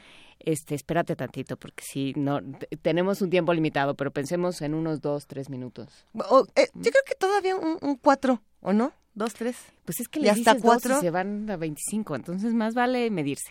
Un poema que, que puedan, eh, que también se vale un fragmento. Yo creo que hay poemas muy largos que tienen fragmentos bellísimos. Es el caso de Muerte sin fin, por, ejemplo, que uno puede tomar eh, fragmentos increíbles, Eterna Vida a Gorostiza y a todos los contemporáneos, por supuesto que sí. Ahí tenemos más cosas que compartir esta mañana con ustedes. Eh, escríbanos, estamos en arroba P Movimiento, en diagonal Primer Movimiento UNAM, y también tenemos teléfono que es el 55 36 43 39. Nos han escrito muchas cosas, nos han llegado muchas llamadas también para de lo que ocurrió en, en Monterrey, de lo que está ocurriendo en otras partes de nuestro país. Si bien son tiempos difíciles, también son tiempos de muchísima acción en los que nosotros tenemos que, que juntarnos de maneras diferentes. Por eso, hay espacios como la Unidad de Vinculación Artística, eh, la UBA del Centro Cultural Universitario Tlatelolco, donde se plantean todas estas cosas a partir de talleres, a partir de conferencias, de exposiciones. Y ya se encuentra en la línea Yuridia Rangel Güemes. Ella es precisamente la coordinadora de la UBA. ¿Cómo estás, Yuridia? Buenos días. Hola, muy bien, muchas gracias. ¿Y ustedes qué tal? Aquí andamos, listos, listos para saber qué va a pasar con los talleres de la UBA, que nos entusiasma muchísimo. Con la nueva oferta, pues muchísimas gracias de verdad por el espacio. Sí quisiera platicarles, en la UBA tenemos más de 50 talleres programados para nuestro nuevo ciclo que comienza el 13 de febrero,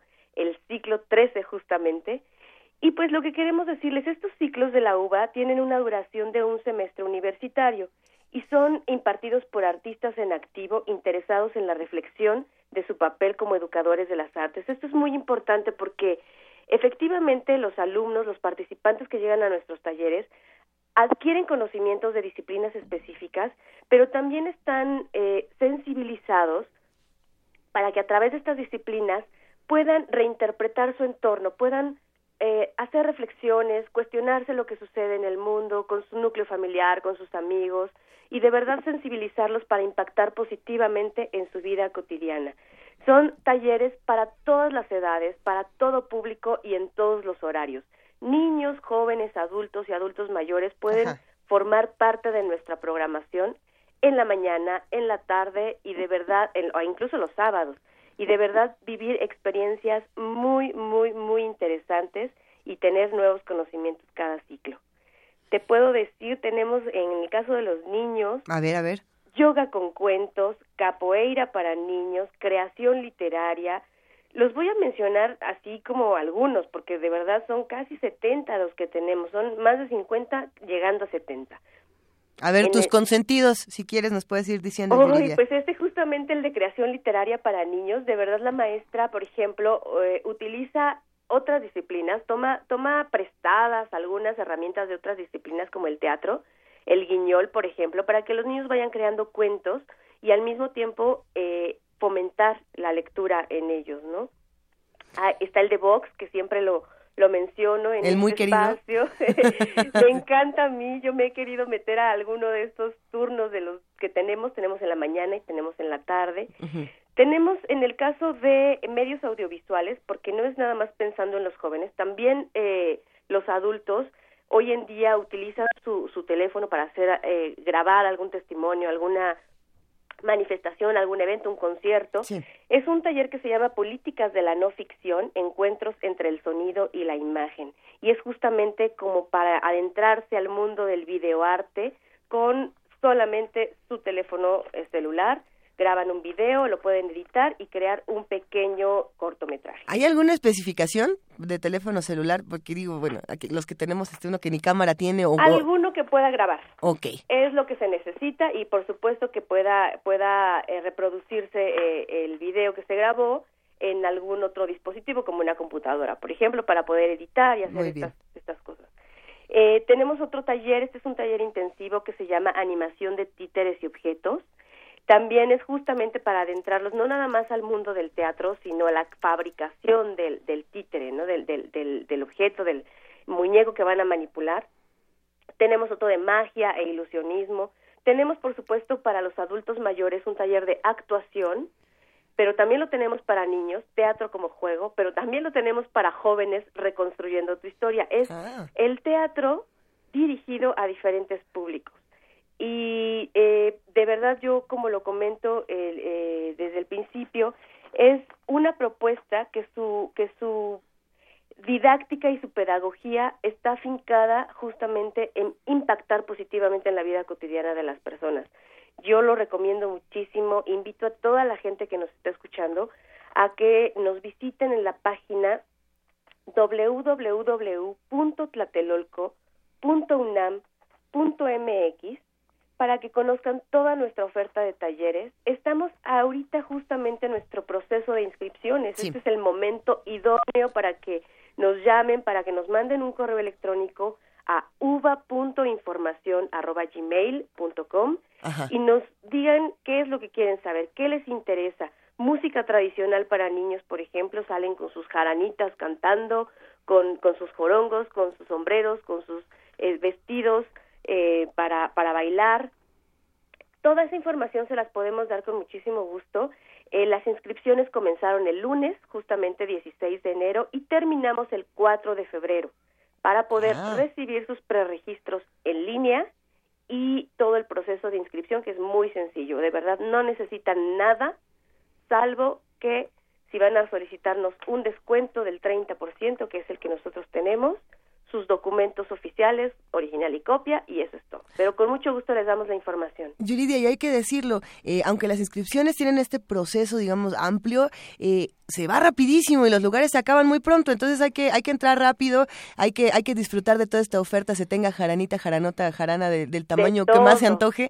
Eh, para todas las edades hay, es muy emocionante siempre ver eh, los resultados finales también de estos talleres, que todo el mundo sale extasiado y con nuevas herramientas.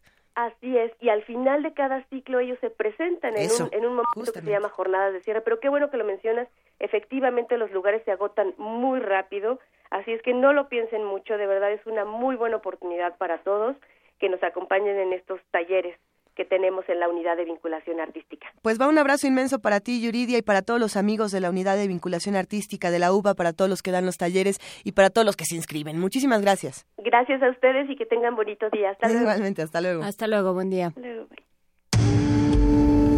Primer movimiento. Clásicamente... Universitario Y de pronto la Gaceta UNAM se manifestó en la mesa. De pronto se manifestó en la mesa la Gaceta UNAM. ¿Por qué, Juana eh, Inés? Pues porque, bueno, como todo el mundo sabe, es este, este órgano que, que aparece cada, cada Corpus y San Juan iba a decir, pero no, cada lunes y cada jueves en las, en las aulas, en las eh, eh, oficinas, en las diferentes instancias de esta universidad, pero también en, las, en la aplicación de Gaceta UNAM. Y ahora, por ejemplo, bueno, hay una- un recuento de esto, de lo que ya hablábamos, este Frente Común contra Trump, el plan de contingencia que presentan eh, los universitarios, concretamente el grupo Nuevo Curso de Desarrollo al cual pertenece Rolando Cordera y del cual nos estuvo hablando el, el lunes pasado. Ayer presentaron un documento donde hablan de un proyecto integral, hablan de un nuevo eh, modelo de desarrollo para México.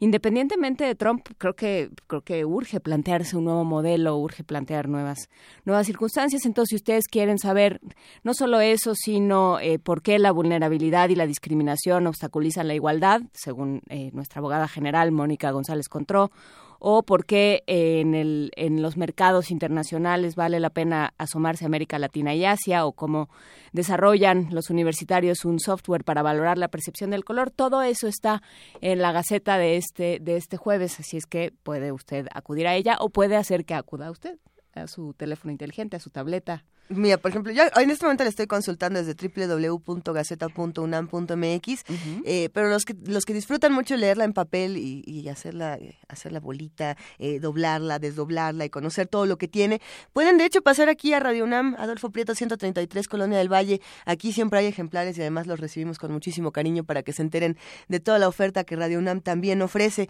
Eh, seguiremos discutiendo todas las cosas que, que ocurren en Gaceta UNAM y precisamente nuestra nata nacional va de este tema, ¿no? Entonces, ¿por qué no nos vamos para allá? Vámonos. Ah, no. Ah, mira, y después de esa pausa dramática nos, nos, nos mandan a una a un, a un momento, si viene la muerte, esta recomendación que nos hacen a través de Twitter, José Antonio Na, Naeón. Si No, José Antonio Nachón, Nachón, si viene sí, la perdón. muerte, recomendado por Marta Valencia. Vamos a escucharlo.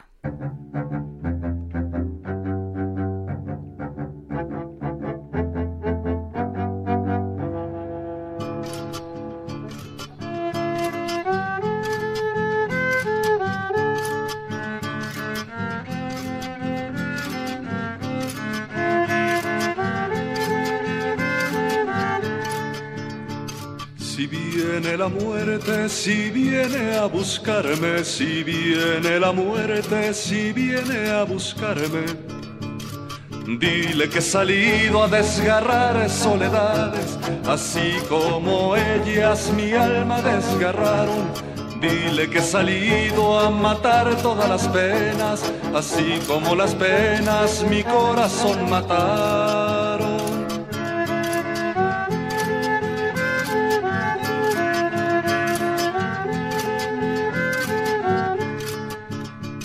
Si viene la muerte, si viene a buscarme, si viene la muerte, si viene a buscarme. Dile que hoy desperté por encima del bien, dile que hoy desperté por encima del mal, que ya estoy cansado de gritar que soy humano y que hoy he despertado como un fiero animal. Dile al amor que hoy le haré la guerra, dile a la guerra que hoy le haré la paz, dile a la paz que hoy le haré justicia y dile a la libertad que hoy le haré el amor.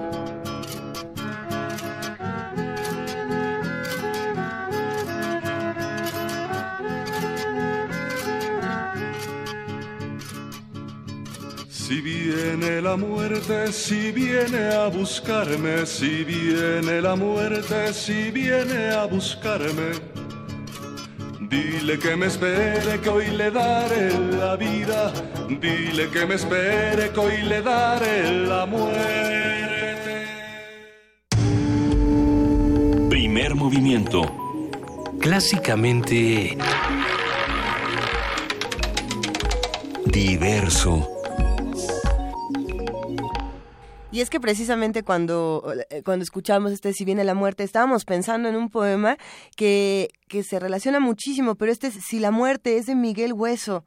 No sé si, si han escuchado esta versión también que le hace Diamanda Galás al poema de Miguel Hueso, que era si la, si la muerte viene y pregunta por mí, haga el favor de decirle que vuelva mañana, ¿no? Que es como, como otra, otra de las variantes, pero, pero qué bella recomendación nos acaban de hacer los que hacen comunidad con nosotros. Muchísimas gracias.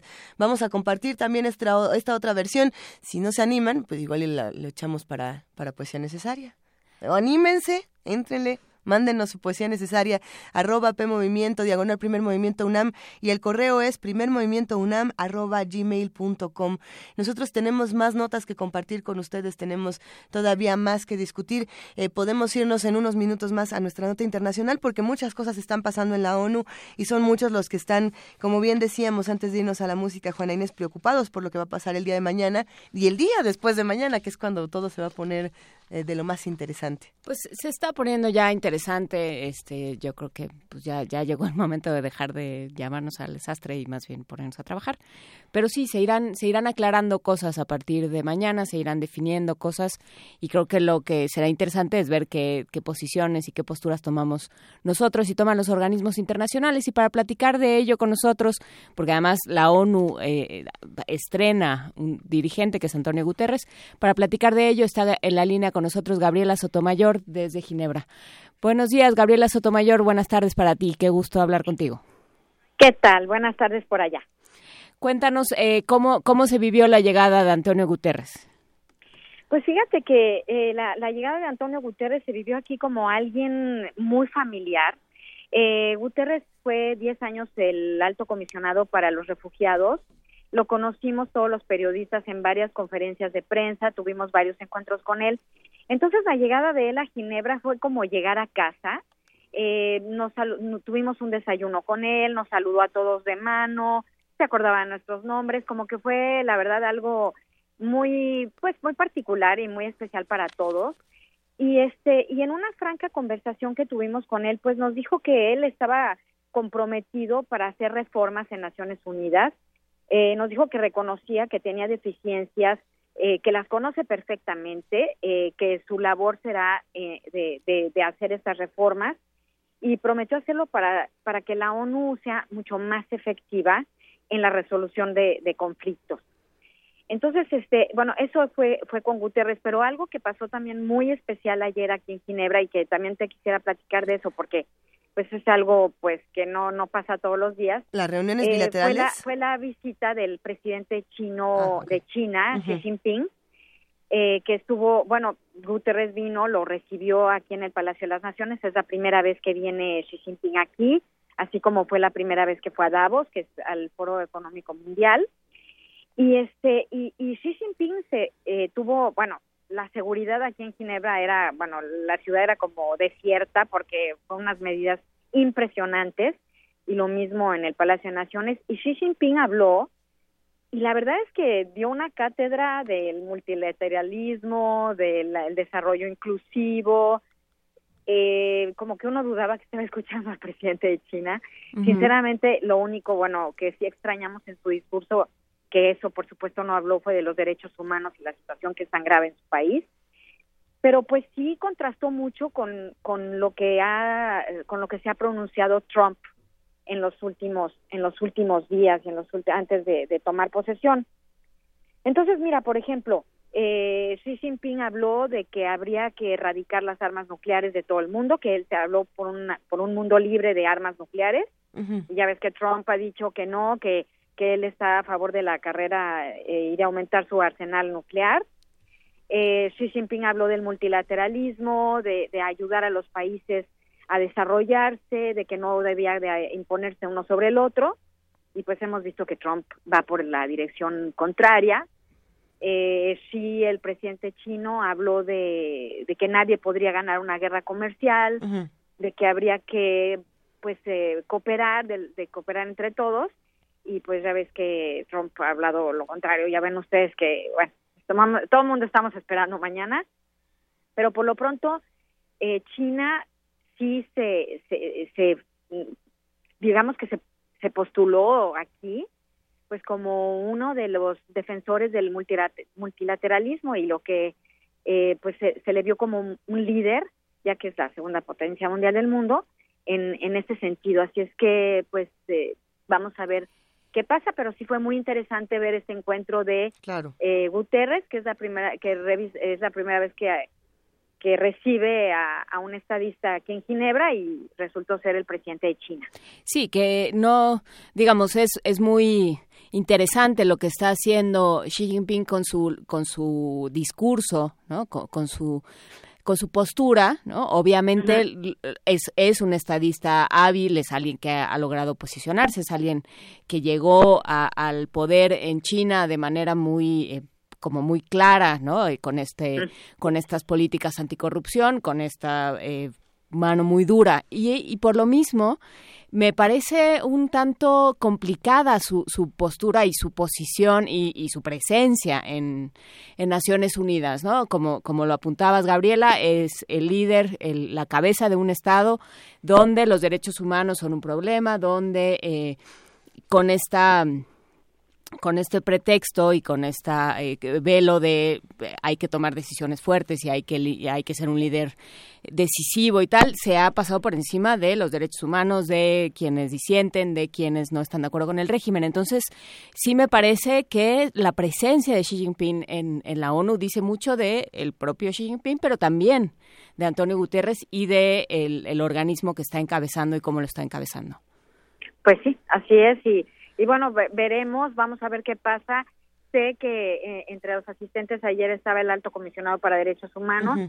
Eh, le preguntamos a Guterres que, que si iba a hablar sobre el tema con él, o sea, en corto, y bueno, eso ya no quiso él hablar sobre qué iba a hablar con el, presidente chino, pero eh, yo creo que, bueno, esperemos, bueno, es, difícil de predecirlo, pero pero sí es un momento muy particular el que se está viviendo ahora, justo eh, cuando vamos a ver qué es lo que trae Trump a la mesa y, cuál va a ser su, su, discurso de entrada y, y, cómo se va a desarrollar pues en el futuro, que eso es lo que todo el mundo estamos pendientes. Oye, Gabriela, y además de este asunto con Xi Jinping y de Donald Trump y de todas estas discusiones, hay una más que se suma al Foro Económico Mundial. Eh, por un lado se hablaba de esta ausencia de los jefes de Estado de, los del G7, eh, pero también se hablaba de Teresa May, de la, de la primer ministra de Reino Unido y de las cosas que se están adelantando, las expectativas que se tienen de lo que va a decir eh, respecto a su plan para el Brexit. ¿Qué, qué, qué opinas de todo esto?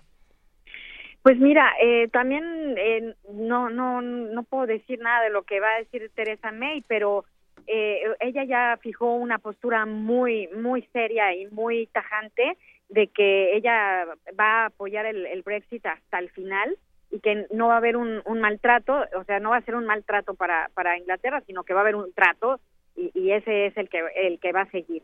Entonces, veremos cuál, cómo va a ser recibida por digo, los otros países de Europa están uniendo, se están cerrando filas eh, para hacer una unión mucho más eh, fuerte ante ante ante el ante el Brexit.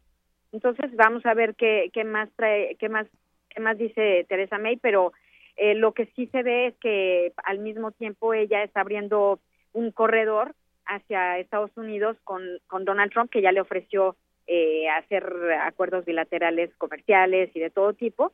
Entonces, eh, pues el, Europa está a la expectativa también de qué es lo que va a acontecer ahora con respecto al Brexit.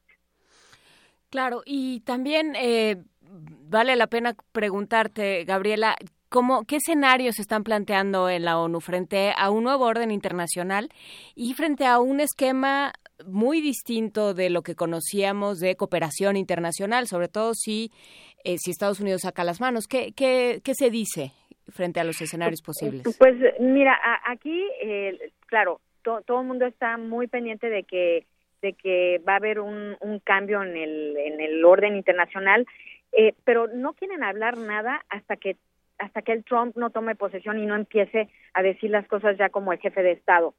Eh, Biden vino a, a, Davos, el vicepresidente de Estados Unidos. Sí. Ajá, Joe Biden dijo que, o sea, advirtió de que Putin está tras las democracias eh, eh, europeas y occidentales.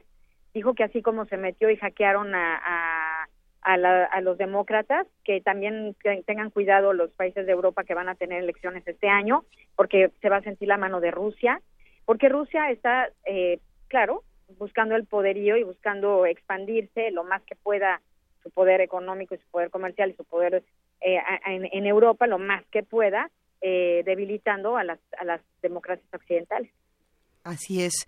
Eh, la, importancia de, un foro como este es precisamente eh, dar, dar a conocer muchas de estas posturas y podernos enterar todos los que estamos del otro lado de lo que ocurre. Entre muchas otras cosas que se discuten en el Foro Económico Mundial, eh, nos llama la atención y quizá también para ir cerrando esta conversación, Gabriela, eh, lo que ocurrió el día de ayer con el presidente de Colombia, Juan Manuel Santos, que recibe precisamente el premio Estadista Global. ¿Qué, significa esto? Sabemos que es por su esfuerzo en, en favor de la paz en Colombia, pero ¿qué, qué más se ha hablado de Colombia y qué más se ha discutido de todo este asunto en el Foro Económico Mundial? Pues mira, eh, durante el Foro Económico Mundial están apoyando a, a- a Santos independientemente del, del referéndum que hubo en Colombia Sí, y, de- sí, sí, sí. y independientemente de todo lo que ha pasado.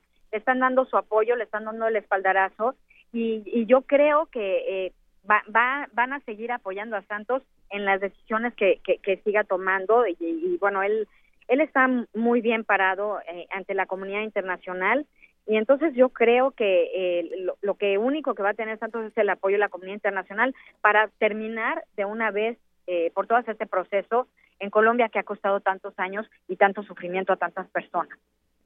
Pues con esto nos vamos a quedar esta mañana, querida Gabriela Sotomayor, periodista corresponsal ante Naciones Unidas en Ginebra, Suiza. Eh, te agradecemos muchísimo que nos hayas eh, contestado la llamada y que nos hayas contado un poco de lo que ocurre en este Foro Económico Mundial, así como de la visita de Xi Jinping y de todas estas cosas que, que bueno, el día de mañana también van a definir muchísimo. Muchísimas gracias. Muchísimas gracias a ustedes, que estén muy bien. Un abrazo, hasta luego. Hasta luego. Primer movimiento. Clásicamente... Incluyente.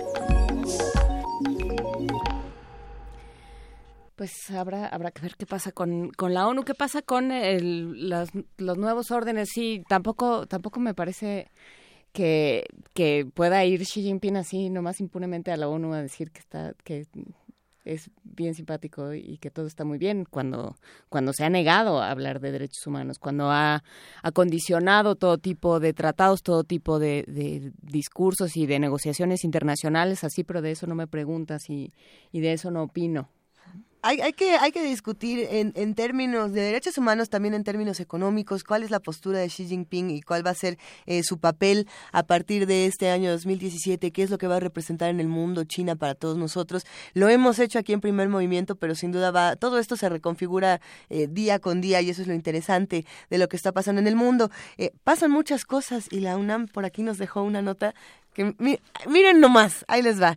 Vegetales como el brócoli y la col de Bruselas contienen un compuesto conocido como glucoclino... Hijo, es que a ver, ¿por qué me la ponen tan difícil?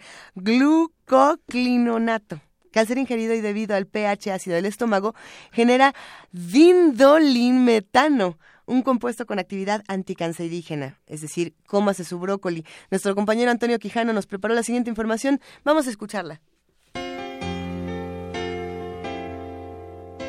Desde hace más de una década, el doctor José Guillermo Peineres Carrillo, académico de la Facultad de Estudios Superiores Cuautitlán, estudia el efecto preventivo de la col de Bruselas, el brócoli, la col y la coliflor contra el cáncer. Estos vegetales presentan estas propiedades por el contenido químico que presentan. Son una serie de compuestos llamados glucosinolatos. Hay varios de ellos. Esta familia de las crucíferas a las cuales pertenecen el brócoli, col, col de Bruselas, coliflor, es muy rica en este tipo de compuestos. Se sabe que hay hasta 120 de ellos, pero uno en particular que además es muy abundante, sobre todo en brócoli, col de Bruselas, llamado glucobrasicina, es el que da origen al compuesto. Una vez que se realiza la ingesta de los vegetales y debido al pH ácido del estómago, este compuesto glucosinolato es transformado química y enzimáticamente y origina un compuesto llamado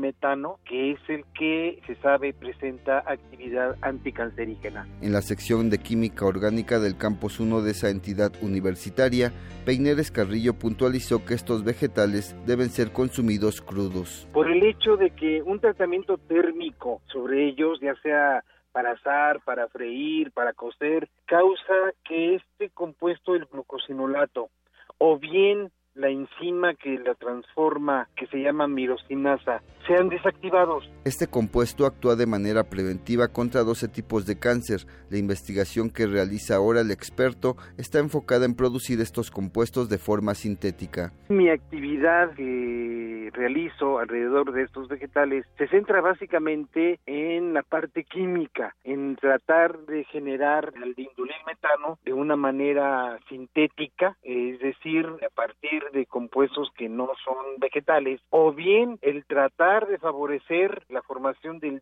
metano a partir de los vegetales que ya mencioné. Y bueno, la etapa en que vamos es buena, es, digamos, vamos a, a un buen nivel, buenos resultados, ya hemos generado al metano, solamente que en cantidades muy pequeñas y bueno, la idea es generarlo en mayor concentración, claro, variando diferentes condiciones de reacción, como tiempos de reacción, el pH de las soluciones, etcétera. En esa etapa estamos eh, actualmente para generar más metano químicamente. Finalmente, Peineres Carrillo aclaró que el consumo de estos vegetales no cura el cáncer, sino que su acción es meramente preventiva. Para Radio UNAM, Antonio Quijano.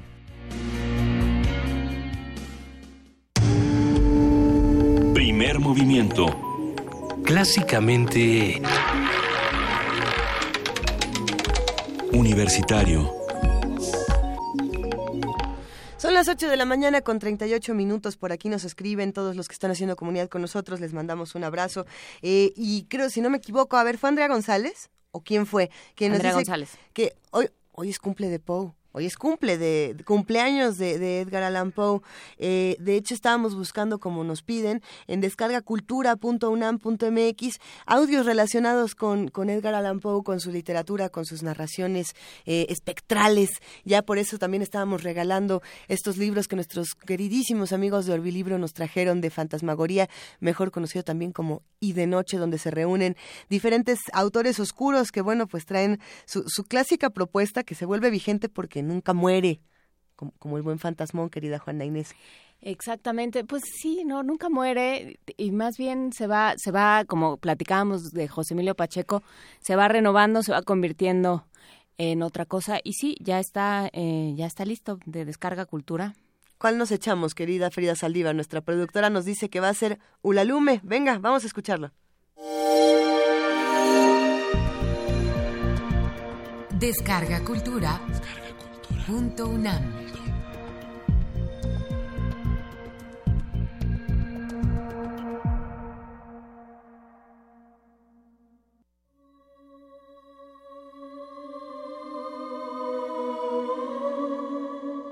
Ulalume.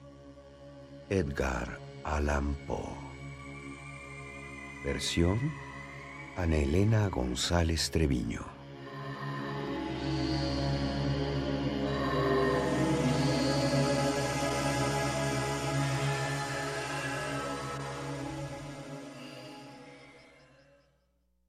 Los cenizos y lóbregos cielos, las hojas ajadas y secas, las hojas marchitas y secas, una noche en un octubre negro, en un año que recuerdo apenas, junto a aquel lago tenue y sereno, en un bosque encantado de niebla, donde Auber oyera a las hadas, donde Bair en fantasmas creyera.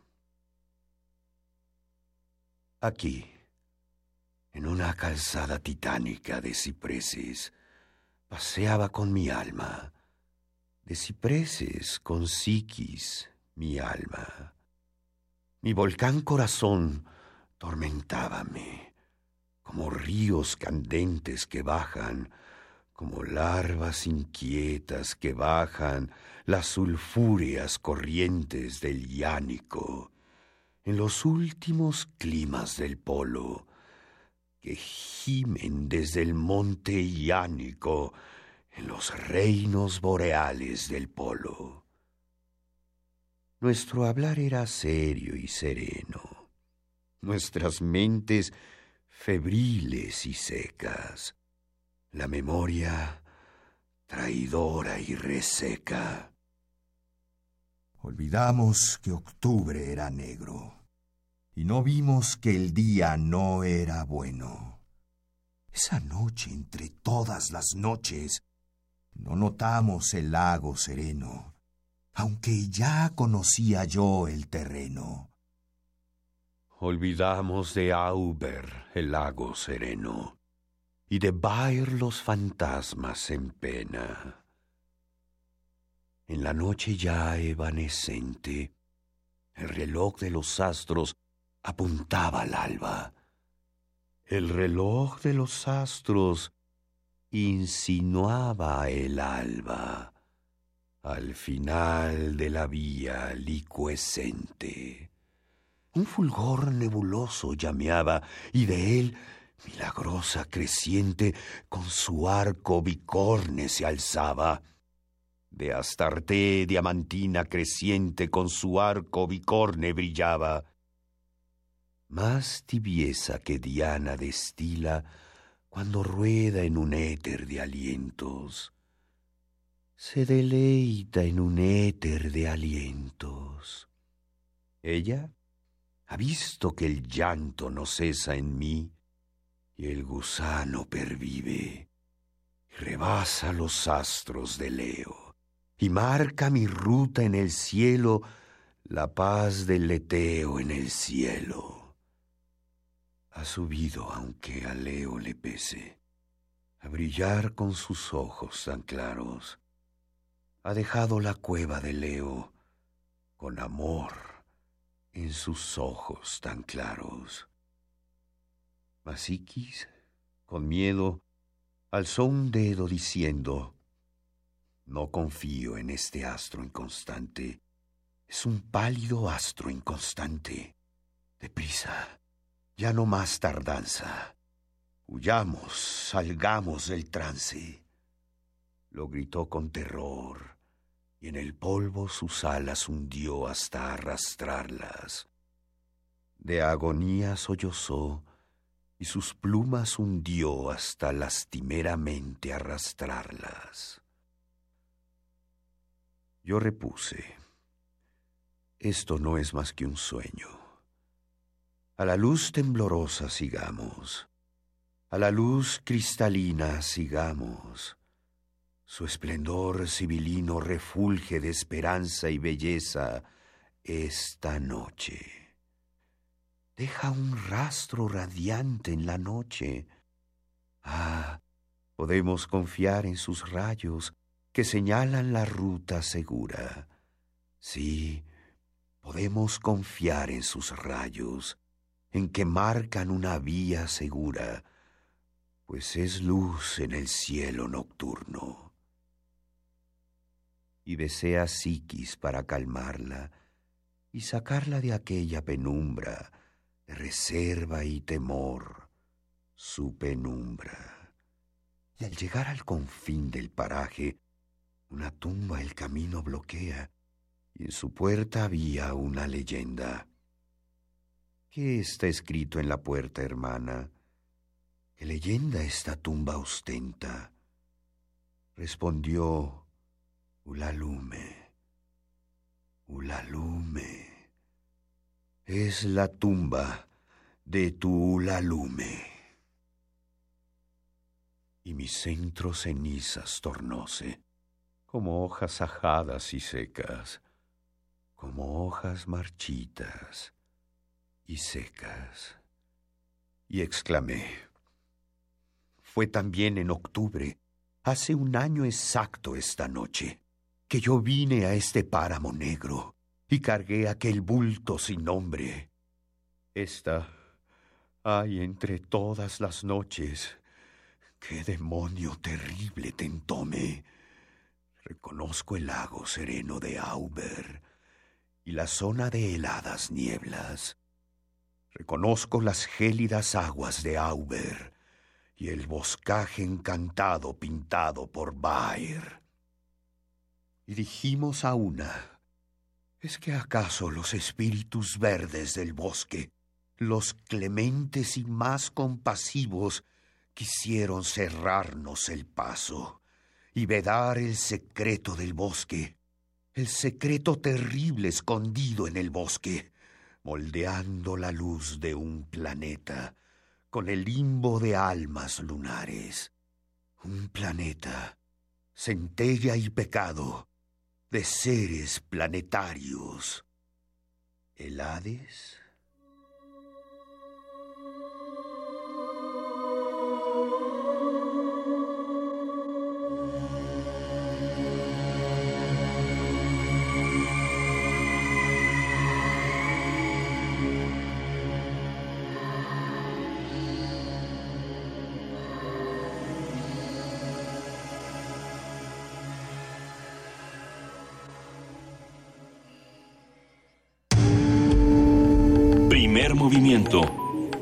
Clásicamente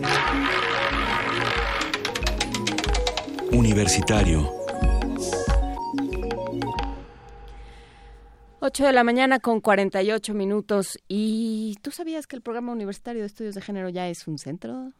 Centro de Investigaciones y Estudios de Género. Bueno, es una de esas cosas que me reconcilian con el mundo y que me hacen sentir que todavía podemos discutir estos temas desde otros espacios. En efecto, lo que es- conocíamos como el PUEG, ahora cómo se va a llamar. Centro ahora es de Investigaciones y Estudios de Género. Pues no lo tengo muy claro. eh, en la- eh, desde el año pasado, en el último consejo universitario, se, se decidió que el programa universitario de estudios de género tuviera este paso a Centro de Investigaciones y Estudios de Género. Y nos va a platicar de ello y nos va a platicar de otras cosas también la doctora Aletia Fernández de la Reguera, a la, cual le agradecemos muchísimo que esté esta mañana con nosotros. Buenos días, Aletia. Buenos días, Juana Inés. Estar con ustedes. Eh, cuéntanos, eh, ¿qué pasa con, con la deportación de migrantes? ¿Qué pasa con esas personas que regresan a sus comunidades? Bueno, eh, en primer lugar, sí quisiera como tal vez poner un contexto, ¿no? De, de lo que ha sido el tema de la deportación de Estados Unidos a México, que empezó a principios del siglo XX. O sea, el tema de la deportación no es nuevo. Sin embargo, evidentemente con la entrada de Trump, pues se modifica el escenario, ¿no?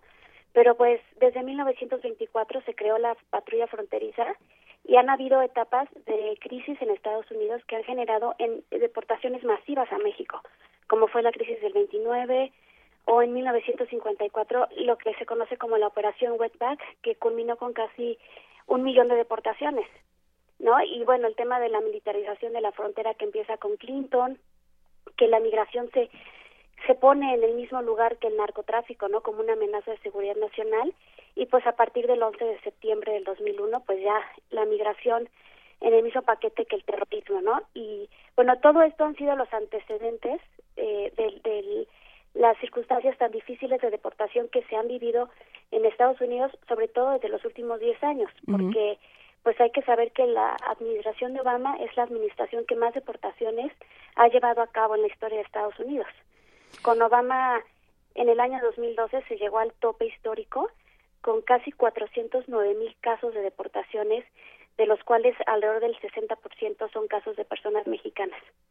Entonces, bueno, el tema de la deportación no es nuevo, sin embargo, eh, pues sí, ahora es como muy alarmante porque, por un lado, son las deportaciones que se llevan a cabo en la franja fronteriza, ¿no? Que eso, bueno, ya es, ha sido bastante efectivo antes de que Trump hablara de poner un muro completo, ¿no? Que sellara eh, toda la frontera, pues ya han, hay, hay desde Clinton se empezaron a construir los muros. Entonces podríamos decir que las deportaciones en la franja fronteriza son bastante efectivas en cuanto a lo que Estados Unidos desea, ¿no? Para los flujos migratorios. Pero me parece que el tema ahorita a, a discutir también y, y que es muy importante pues visibilizarlo son las deportaciones que suceden al interior de Estados Unidos porque tenemos ahí eh, pues que se han creado va- durante la administración de Obama pues varios programas eh, que funcionan a nivel local de colaboración entre las policías locales y la poli y el bueno el ICE, ¿no? Que es el Immigration and Customs Enforcement. Y entonces por una multa de tráfico o por algún delito menor, pues eso podría generar eh, ya un caso de deportación. Entonces lo que está sucediendo en Estados Unidos es que hay un clima de, de mucha amenaza, ¿no? De con las personas que, que viven allá sin documentos, que pues alrededor, las cifras dicen que son 6 millones de personas mexicanas sin documentos en Estados Unidos. Eh, y entonces, bueno, pues está eh, un gran problema que es cuando las familias son mixtas. ¿Qué pasa? Pues eso es muy común. Cuando viven en un mismo hogar, hijos de personas indocumentadas que ya tienen la nacionalidad y que algunos de sus padres son indocumentados. Ese es como que el gran tema, el tema de la separación familiar en el entorno de la deportación. Claro, y hemos hemos hablado contigo en otras ocasiones, Aletia, la última me parece que el día de, del aniversario del primer movimiento, sobre qué sucede cuando eh, cuando de pronto se, se, se ven divididas estas familias y cuando se dan estas situaciones eh, pues como de extranjería dentro de las mismas familias. Digamos son son ajenos los unos a los otros por por estas condiciones migratorias. Claro. Sí bueno ahí es el tema desde cómo se genera la, la separación familiar. Normalmente cuando detienen a las madres o a los padres migrantes es común que no tengan eh, el acceso al debido proceso y que no tengan la posibilidad de decidir sobre la custodia temporal de los hijos. Aquí yo tengo una cita pues un, número alarmante, ¿no? Que es del 2011, que alrededor de 5.100 menores con padres o madres detenidos o deportados estaban bajo la custodia de los servicios de protección de la infancia de Estados Unidos. Entonces lo que sucede es que los padres o las madres son deportadas a México normalmente en procesos pueden ser inmediatos, pueden ser cuestión de dos o tres días o pueden ser inclusive estar en un centro de detención de seis meses a un año, pero son procesos muy violentos donde pierden el contacto con los hijos o con su pareja. Y pues esta situación va en aumento. O sea, yo las cifras que tengo son de 2011, mucho antes de toda la etapa de Trump. Y aquí, este, bueno, dicen que si la situación sigue igual, de esta colaboración tan fuerte de las policías locales con el gobierno federal, pues que en los siguientes cinco años, al menos 15 mil niños van a estar viendo eh, amenazadas sus probabilidades de rectificarse con sus padres que han sido deportados. Entonces, bueno, ¿qué sucede? Que cuando los niños son eh, ciudadanos norteamericanos, permanecen en Estados Unidos, en el mejor de los casos, con bajo la, el cuidado de o algún tío o algún familiar que sí tenga papeles, y en el peor de los casos, pues son puestos en adopción a, a través de los servicios de protección de la infancia, y los padres pierden los derechos parentales y eso es un, un, tema de una gran violación a los derechos humanos. Sí, es gravísimo porque ya no son de nadie no son de nadie y si hay muchos casos, lo que pasa es que hay poca información. Tenemos un, un reporte maravilloso ¿no? De, de, organizaciones de la sociedad civil en México, el Instituto para las Mujeres en la Migración, que, que trabajan con este tema, pero realmente tenemos pocas estadísticas para conocer cuántos niños han sido dados en adopción a partir de una deportación por, de los padres. Es un, es un tema muy complicado que tendríamos que seguir discutiendo, Aletia. ¿Dónde podemos consultar más información, eh, datos duros, algunas estadísticas para seguir esta discusión?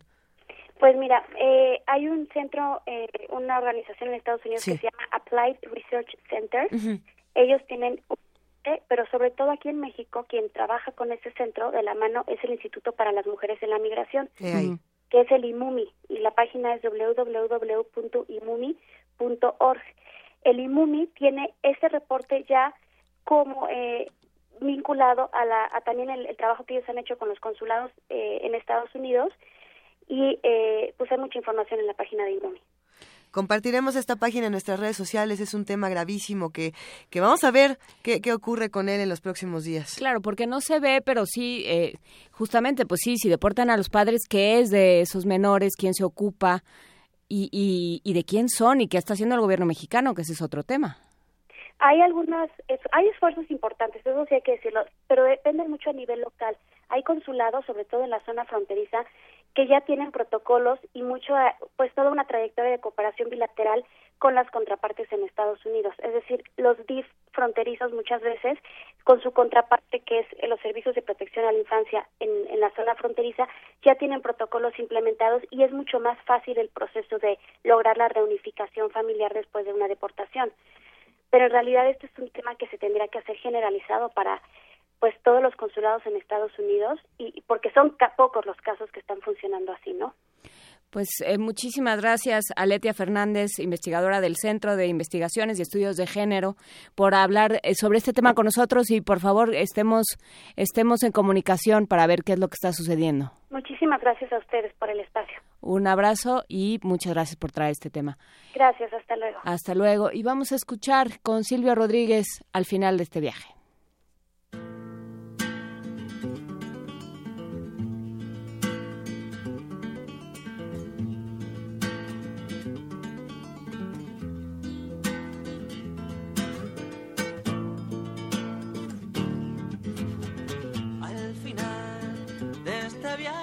Quedarán nuestros cuerpos hinchados de ir a la muerte, al odio, al borde del mar.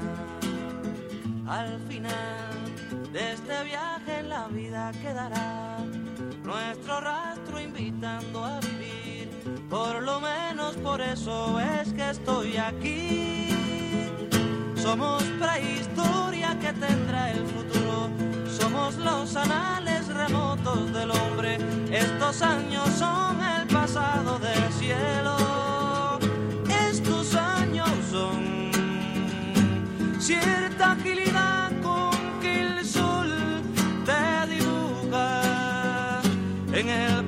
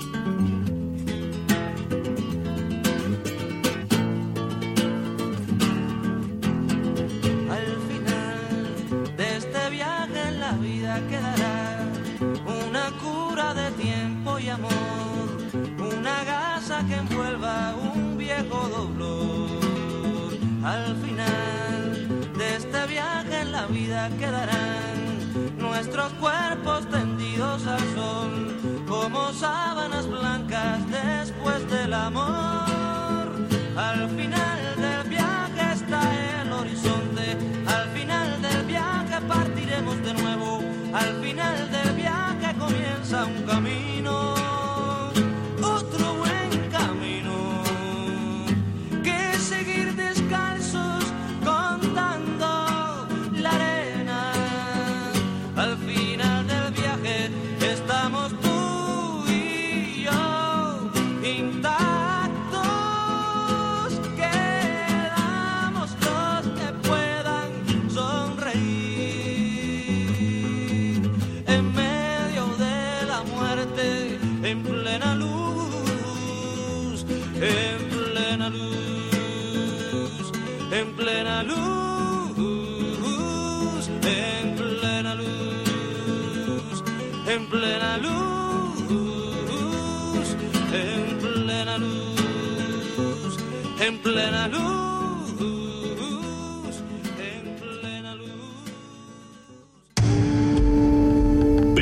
movimiento.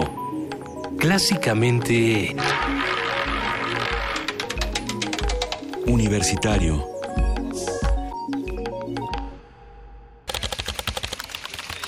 corte informativo. La UNAM. Ante la crisis que se avecina por la llegada de Donald Trump a la presidencia de Estados Unidos, México debe asumir posiciones propositivas, replantear su rumbo de desarrollo y reinventarse, sostuvo el rector de la UNAM, Enrique Graue. México debe comenzar por responder mediante el replanteamiento de su propio rumbo de desarrollo y reinventarse a sí mismo. De cara a estas adversidades, la UNAM responde abriendo espacios al diálogo, convocando a toda la comunidad universitaria a poner su formación, sus conocimientos y su capacidad intelectual al servicio de nuestro país. En referencia a lo ocurrido en una escuela en Monterrey, el rector Enrique Graue dijo que debemos combatir con toda energía la violencia generalizada. Me parece otra atrocidad que solo es entendible en una circunstancia de una sociedad que está perdiendo muchos valores. Creo que es el producto de una violencia general que, que debemos combatir con toda fuerza y energía. ¿eh? Nacional. Aldo Fassi, vocero de seguridad de Nuevo León, informó esta mañana que la maestra y uno de los alumnos del Colegio de Monterrey siguen graves tras el atentado de ayer. Señaló que una de las estudiantes reingresó a cirugía. En entrevista con Radio UNAM, Teggy Ostrowski, directora del Laboratorio de Neuropsicología de la Facultad de Psicología de la UNAM, habló al respecto. Alguien que va a cometer esto, pues se siente sumamente agobiado, se siente sumamente probablemente bulleado por las uh, tiene trastornos obviamente emocionales y de conflicto y que está muy enojado con el mundo. Y se ve claramente pues pues está deprimido en el sentido de que en la depresión hay una agresión que está dirigida hacia uno mismo pero de repente estos asesinos en masa ter terminan sacando su agresión hacia afuera y un alto porcentaje el perfil es que se matan ellos mismos, que es lo que hace este chico. José Narro Robles, secretario de Salud, informó que la Comisión Nacional de Protección contra Riesgos Sanitarios investigará las presuntas quimioterapias falsas que se habrían suministrado durante el gobierno de Javier Duarte. Buscaremos absolutamente, y ese es el compromiso, que si se cometieron irregularidades, quienes hubieran cometido esas irregularidades tengan una responsabilidad y se denuncien los hechos si esto es factible de documentar. Llegaremos al fondo de las cosas. A partir de la entrada en vigor del incremento en el precio de los combustibles, suman 1.332 amparos solicitados por activistas, organizaciones no gubernamentales, abogados y sociedad en general al Poder Judicial de la Federación. La Ciudad de México encabeza la lista con 338. Amnistía Internacional condenó el homicidio del activista indígena Isidro Valdenegro, quien fue asesinado el fin de semana pasado. Valdenegro López recibió el premio Goldman 2005 por su defensa de los bosques de Chihuahua. Internacional. Rusia y Turquía iniciaron ataques aéreos conjuntos contra el Estado Islámico en Alepo, Siria. Así lo informó Sergei Ruskoy, ministro de Defensa ruso.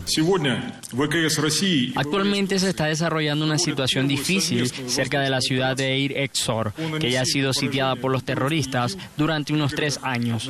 Si la ciudad no es recuperada, será un verdadero genocidio. Esperará a sus residentes. La población de Eir Exor será exterminada. Sin embargo, la guarnición de la ciudad apoyada por las fuerzas aeroespaciales rusas, continúa su resistencia a los terroristas del Daesh. Las medidas necesarias para apoyar las unidades del ejército sirio y la estabilización de la situación se están tomando. Cuba y Estados Unidos firmaron un acuerdo de búsqueda y salvamento marítimo como parte del restablecimiento de sus relaciones diplomáticas. Es Marta Omaras, viceministra del Transporte cubano. Resaltarse que las autoridades competentes de ambos países han intercambiado en materia de búsqueda y salvamento en los últimos años, lo que permitió la adopción en el año 2014 de los procedimientos operacionales y las buenas prácticas en su implementación. Este precedente, así como el nuevo contexto bilateral, propiciaron la adopción de este instrumento jurídicamente vinculante que fortalece la cooperación bilateral en esta esfera.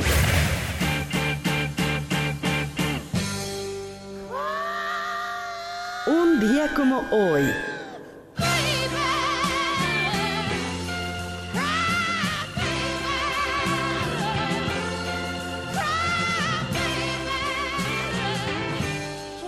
En 1943 nació la cantante estadounidense Janis Joplin, quien se convirtió en un ícono cultural de la década de los 60. Maybe, Cosmic Blues y Piece of My Heart son algunas de sus canciones más reconocidas. La llamada bruja cósmica murió en 1970 a la edad de 27 años. Hasta aquí la información. Buenos días.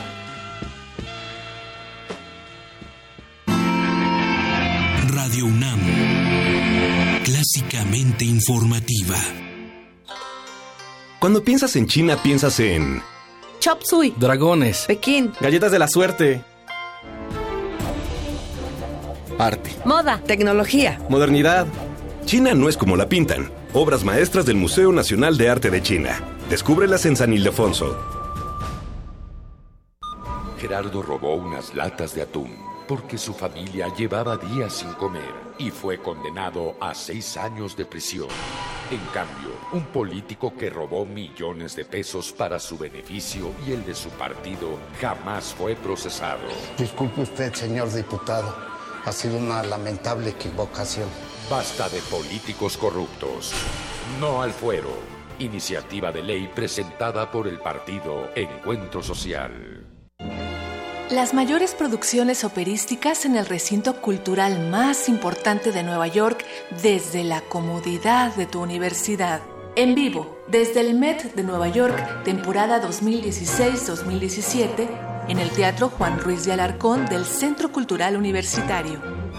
Consulta la cartelera en www.cultura.unam.mx, diagonal arte en pantalla. Una experiencia musical importada en el acto. Radio UNAM y Cultura UNAM invitan. La Secretaría de Cultura presenta Stanley Kubrick, la exposición. Más de 900 piezas entre fotografías, objetos personales, guiones y vestuarios originales que revelan aspectos del proceso creativo del cineasta, así como sus aportaciones al séptimo arte. Además, una retrospectiva integrada por todas las películas de este icónico director de cine, a partir del primero de diciembre en la Galería de la Cineteca Nacional, Avenida México, Coyoacán 389, Colonia Joco, Ciudad de México. Secretaría de Cultura, Gobierno de la República. De las vistas de Salvador Toscano a la época de oro. Del celular a la era digital. Filmoteca UNAM. Celebrando 120 años de la llegada del cine a México. Sala de exposiciones, acervo y restauración, cine en línea, talleres, hemeroteca. Circuito Mario de la Cueva, frente a la Facultad de Ciencias Políticas y Sociales. Entra a www.filmoteca.unam.mx. Ahí encontrarás la oferta visual que tenemos para ti. Filmoteca UNAM. Búscanos en redes sociales, en Facebook como Primer Movimiento UNAM y en Twitter como P Movimiento o escríbenos un correo a primermovimientounam@gmail.com. Hagamos comunidad. Son las nueve de la mañana con nueve minutos y es tiempo de refugiarnos en las bibliotecas. Siempre es tiempo de, refugiarnos en las bibliotecas, Juana Inés. Es importante hacerlo. Eh, desde luego, y siempre está bueno saber que hay una serie de libros que son de todos. Exactamente. Que ya son nuestros y que podemos ir a consultar como queramos. El acervo bibliográfico de la UNAM, con más de 13 millones de títulos resguardados, es uno de los más grandes del mundo. Es más, supera incluso a la Biblioteca del Vaticano. Los detalles los tiene nuestra compañera Dulce García. ¿Por qué no escuchamos un poco esta nota? El libro es uno de los representantes más claros e importantes de la cultura. En la actualidad, los avances tecnológicos han dado popularidad al libro digital. Sin embargo, el impreso no ha dejado de ser una de las creaciones más relevantes de la humanidad. Las 135 bibliotecas a cargo de la UNAM resguardan uno de los acervos más grandes del mundo. Tienen más de 13 millones de títulos de libros impresos y electrónicos, entre tesis, DVDs y demás materiales de consulta. La directora del Instituto de Investigaciones Bibliotecológicas y de la Información, Georgina Torres, resalta que el acervo de la UNAM es mayor que el de la Biblioteca del Vaticano, que tiene a su cargo más de un millón de títulos y que está muy cerca de la Universidad de Harvard, que cuenta con más de 15 millones de títulos. El sistema bibliotecario de la UNAM es el más grande del país, pero yo diría que incluso es de los más grandes del mundo. Estaba viendo, por ejemplo, que nosotros tenemos más de 7 millones de libros, pero así en total de recursos documentales, lo que son libros electrónicos, tesis, libros impresos y DVDs, hay muchos tipos de materiales que sirven para consulta en las bibliotecas. Entonces todo esto lo contabilizan y se maneja una cifra de más de 13 millones de recursos documentales. La integración de un archivo bibliográfico tan importante es resultado de la participación de los bibliotecólogos y de la actualización de esos espacios. En estos recintos hay también 146 bases de datos, de las cuales 48 son de texto completo y otras 98 referenciales. De esa manera, la universidad permite a los usuarios conocer otros materiales que no se encuentran en nuestra casa de estudios, pero que pueden solicitarse a través de un préstamo interbibliotecario. Otro elemento que enriquece sus estanterías son las tesis que se generan a través de la actividad docente en las licenciaturas y posgrados de la institución. En 2015 sumaban 364.377 volúmenes de tesis impresas y 52.370 unidades en disquete, CD y DVD. Aunque ahora de forma inmediata se puede acceder a muchos de ellos al tener los recursos en línea, es importante realizar búsquedas con el rigor académico que se amerita. Es ahí donde la labor de las bibliotecas de la UNAM se vuelve de suma importancia. Para Radio UNAM, Dulce García.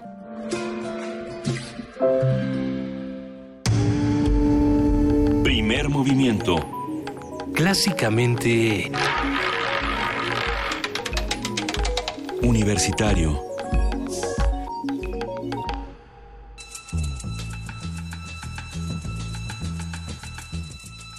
Es hora de poesía necesaria.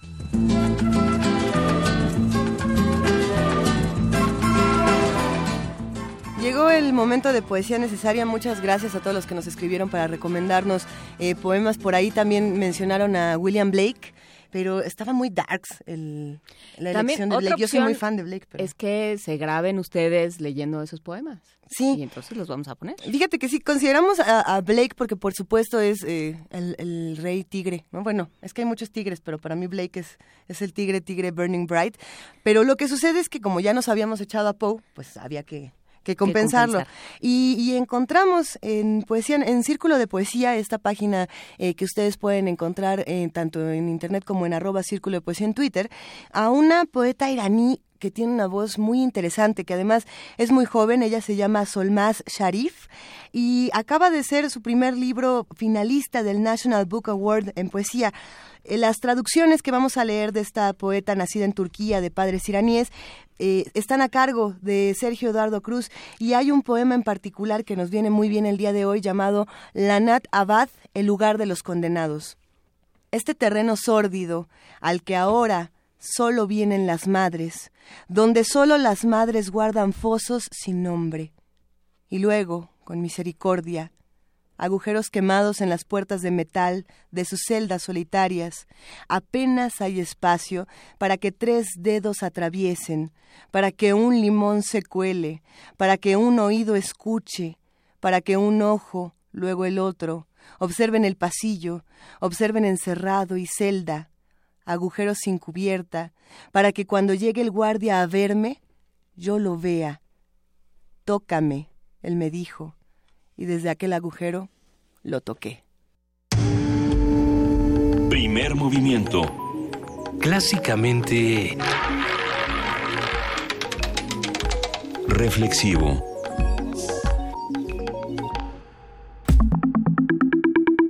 La mesa del día. La mesa del día y ya está con nosotros eh, Alberto Betancourt para, para nuestro jueves de Mundos Posibles, para hablar de las BRICS y el Año Nuevo. ¿Cómo estás, Alberto Betancourt? Buenos, buenos días. Hola, Juana Inés, Luisa, amigos del auditorio, muy buenos días a todos, qué gusto saludarlos. ¿Te atacó ese virus maligno que nos está atacando a todos? Pues, eh, digamos, eh, estoy hablando del de la gripa. Es casi un acto de ciudadanía este capitalina, digamos. Cuéntanos, eh, ¿qué pasa con las BRICS? Se nos, se nos fue colgando el año nuevo porque, porque este año empezó de manera muy difícil para todos nosotros y, hemos tardado en, en, asimilarlo, pero, pero ahí vamos, con tiempo.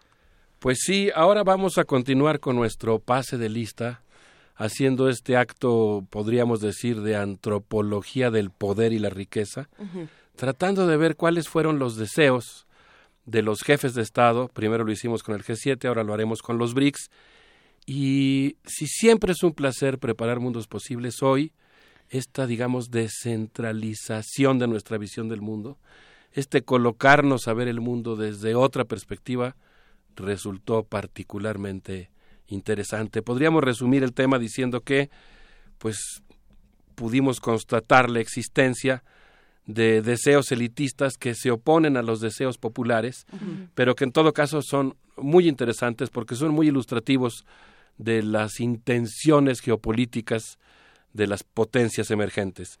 Y quisiera comenzar con Xi Jinping, quien eh, quizá podríamos resumir su discurso evocando la novela de Xiao Xiaolong, El dragón de Shanghai, los cerdos aún flotan sobre el río Huangpu. Porque, bueno, vamos a empezar primero con lo que dijo en general y luego explicamos esta eh, metáfora literaria. Xi Jinping, como hemos mencionado anteriormente, es licenciado en teoría marxista, tiene 63 años de edad y gobierna a 1.371 millones de personas. Eh, él conduce un país que tiene un Producto Interno Bruto de 11 billones de dólares, el segundo país más importante económicamente en términos de su Producto Interno Bruto.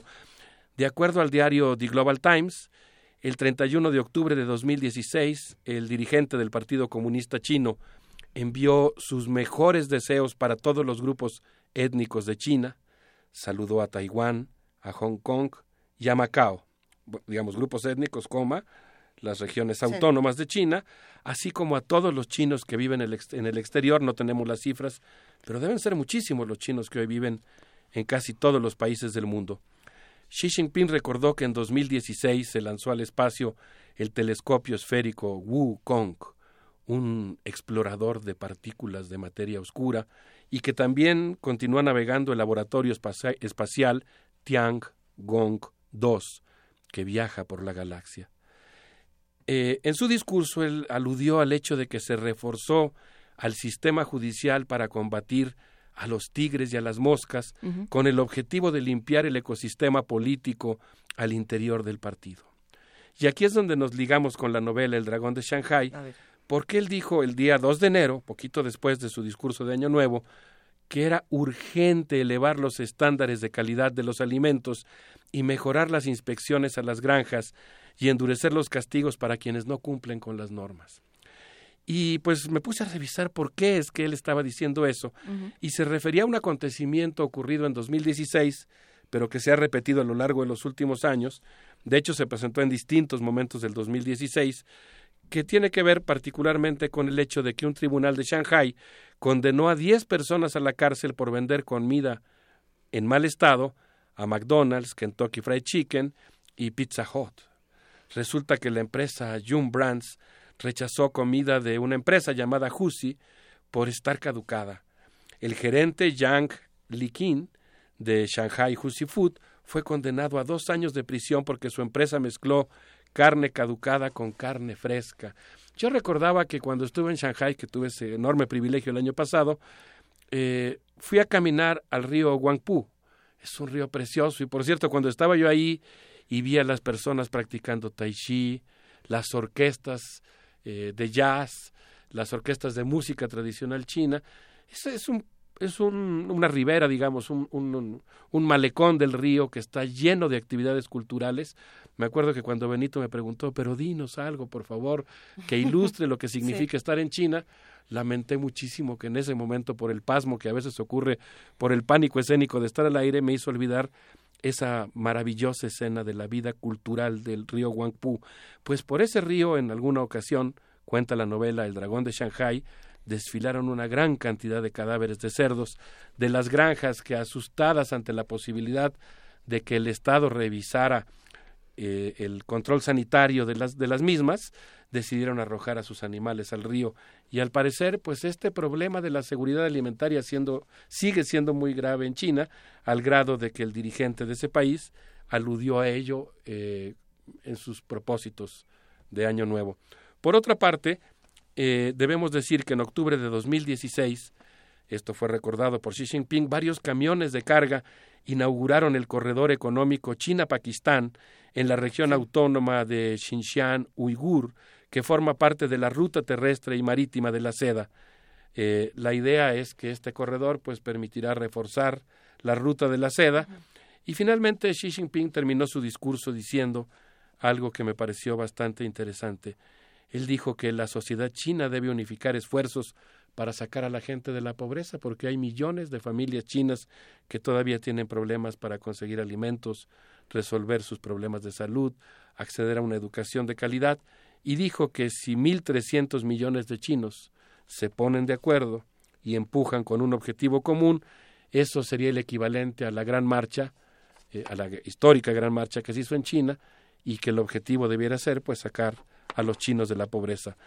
Así que desde China por lo menos el mundo pinta de una manera curiosa, digamos. Pinta de una manera curiosa, lo que pasa es que eh, no digamos que ni, ni Xi Jinping ni el régimen eh, chino mismo permite que alguien no va, no empuje para el mismo lado, digamos, por, por seguir la metáfora. Eh, no es no es un régimen que permita la disensión, no es un régimen que permita eh, no estar de acuerdo, que permita eh, que alguien pretenda criticar, ¿no? Entonces todo eso vuelve las cosas más complicadas, pone en otro contexto el liderazgo de Xi Jinping, según mi opinión y la de varios, pues. Sí, este año Xi Jinping, bueno, el año que terminó, más bien Xi Jinping fue nombrado núcleo del partido, eh, una distinción que solamente había sido otorgada a Deng Xiaoping y a Mao Zedong y significa que interiormente está ocupando posiciones. Esto le permitirá, sin lugar a dudas, ocupar un lugar muy importante y poder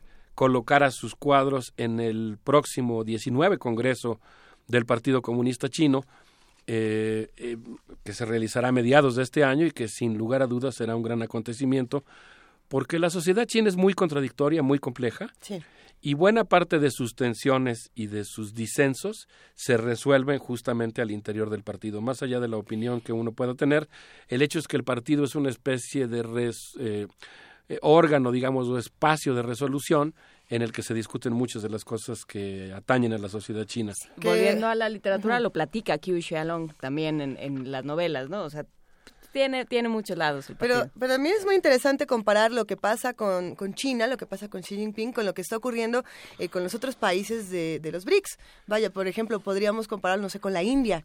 Son, son completamente opuestos. O bueno, no lo sé, tú ya nos lo contarás mejor, Alberto, pero, pero sí, eh, pensando, por ejemplo, en lo que nos decías la semana pasada del G7, ¿qué, qué va de lo que dijo cada, cada autoridad, por así decirlo, de los países del G7 a lo que nos acaba de decir Xi Jinping? Son es que es un contraste muy impresionante. Así es. Sí, eh, Qiu Xiaolong, por cierto, tuvo que dejar China justamente y radicar en Estados Unidos por su crítica, su postura crítica en relación a la matanza de Tiananmen. Y sin embargo, creo que cuando uno tea en sus novelas, lo que encuentra es justamente un intento de reconstruir a la sociedad china como una sociedad compleja y a la revolución china como una revolución eh, barroca, digamos, extraordinariamente contradictoria, que yo creo que es donde tendríamos que ubicarnos en esta idea de que es una sociedad compleja para no hacer una caricatura, digamos, de que sea monolítica o dictatorial, sino, eh, si bien creo que, pues, por ejemplo, eh, hubo un pequeño avance en este año que consistió en que van a autorizar mayores, un mayor número de permisos para cambiarse de ciudad. En China uno no puede irse de la ciudad en la que vive o de la comuna en la que nació si no es con un permiso, una especie de pasaporte interno, y se están haciendo trámites para lentamente agilizar un poco eso, por ponerlo como un ejemplo de las tareas democráticas pendientes, que sin duda existen y que si uno tiene una visión popular, pues tendría que situarse en ese anhelo, digamos, de mayor democratización de la sociedad china, sin llegar a la caricatura de imaginarse que es una sociedad en la que no hay discusión política. Pero, Luisa, tú mencionabas una cosa que es muy interesante, que es India. En India ocurrió algo que yo no tenía idea que había pasado, por eso es un gran placer hacer mundos. Resulta, yo resumiría en el caso de Narendra Modi, que en su discurso dijo algo así como que los pobres no tienen derecho a usar dinero en India. El politólogo Narendra Modi dirige al partido Bharatiya Janata. A sus 66 años gobierna una cosa que es realmente impresionante. 1.311 millones de habitantes que producen un Producto Interno Bruto de dos billones noventa y cinco mil millones de dólares. Recuerdan ustedes la cifra que dimos de China, 11 billones. Tienen la misma cantidad de habitantes, pero China tiene un Producto Interno Bruto cinco veces mayor que India. Bueno, pues miren lo que ocurrió aquí. Al recibir el 2017, Narendra Modi, que es ultraconservador, dijo que los indios realizaron el ritual Diwali de purificación para recibir a los dioses Lakshmi, y Ganesha en sus hogares. Los dioses crearon al hombre con bondad, dijo. Incluso en los ambientes malvados, la gente se esfuerza por ser buena, pero la corrupción y el dinero mal habido corrompen al ser humano.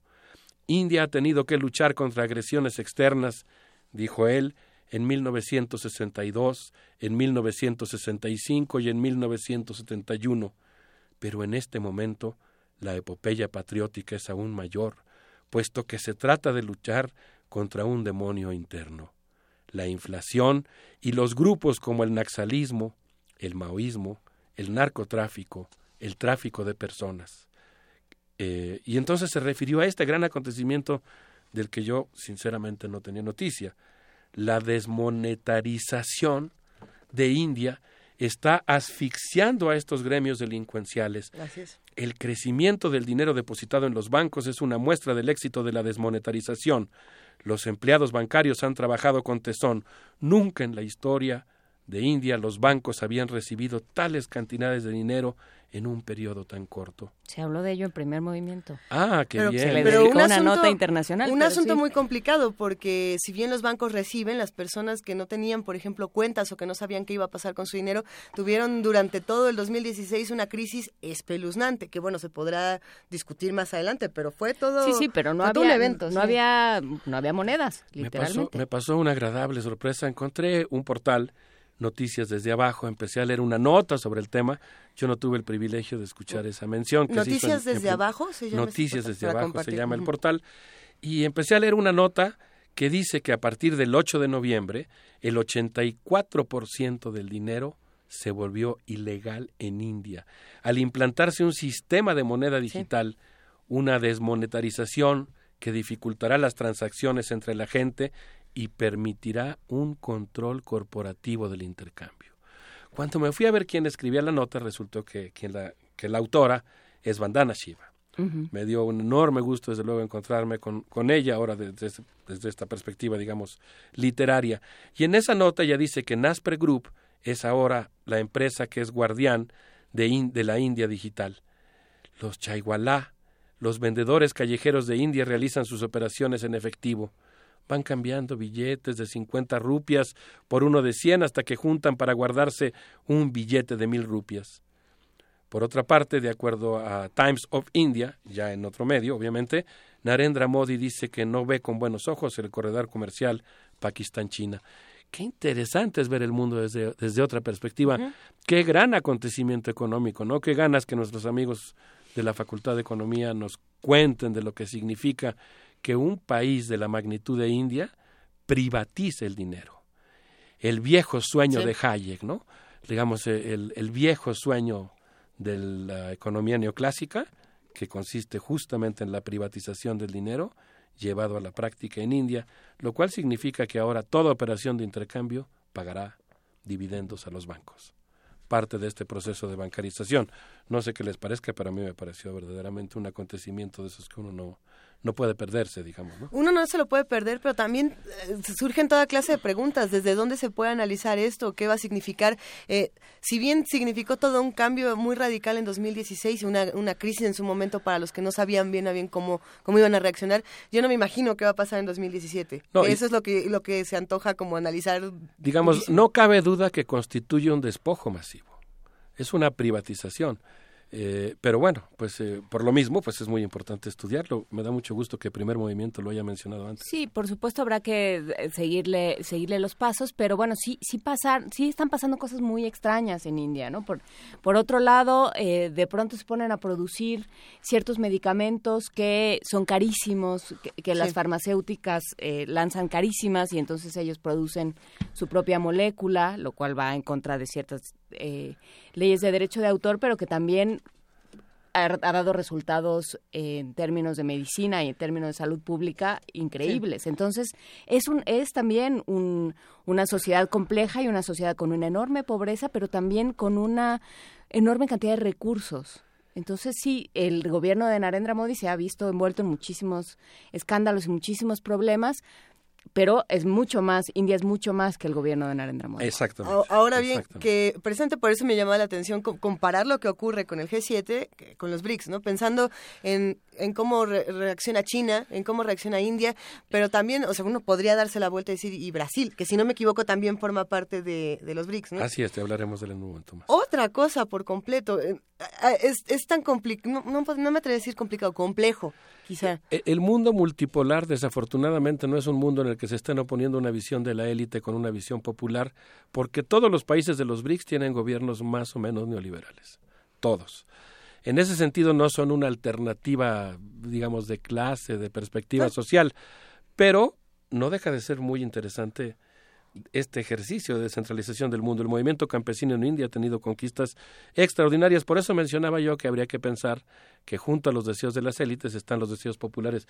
Quisiera presentarles un grupo, Mr. Graceless, es un grupo de Pekín. Van a escuchar unas percusiones que están tocadas en un río congelado de Pekín. A ver qué les parece Ah. este rock chino.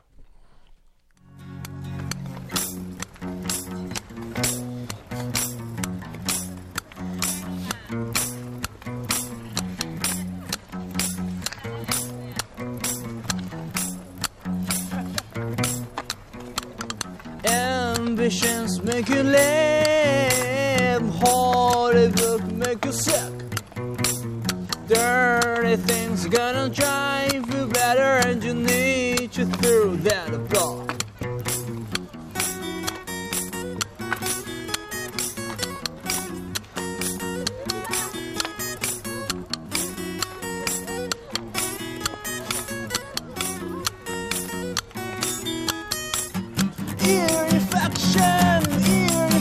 Infection, infection. You won't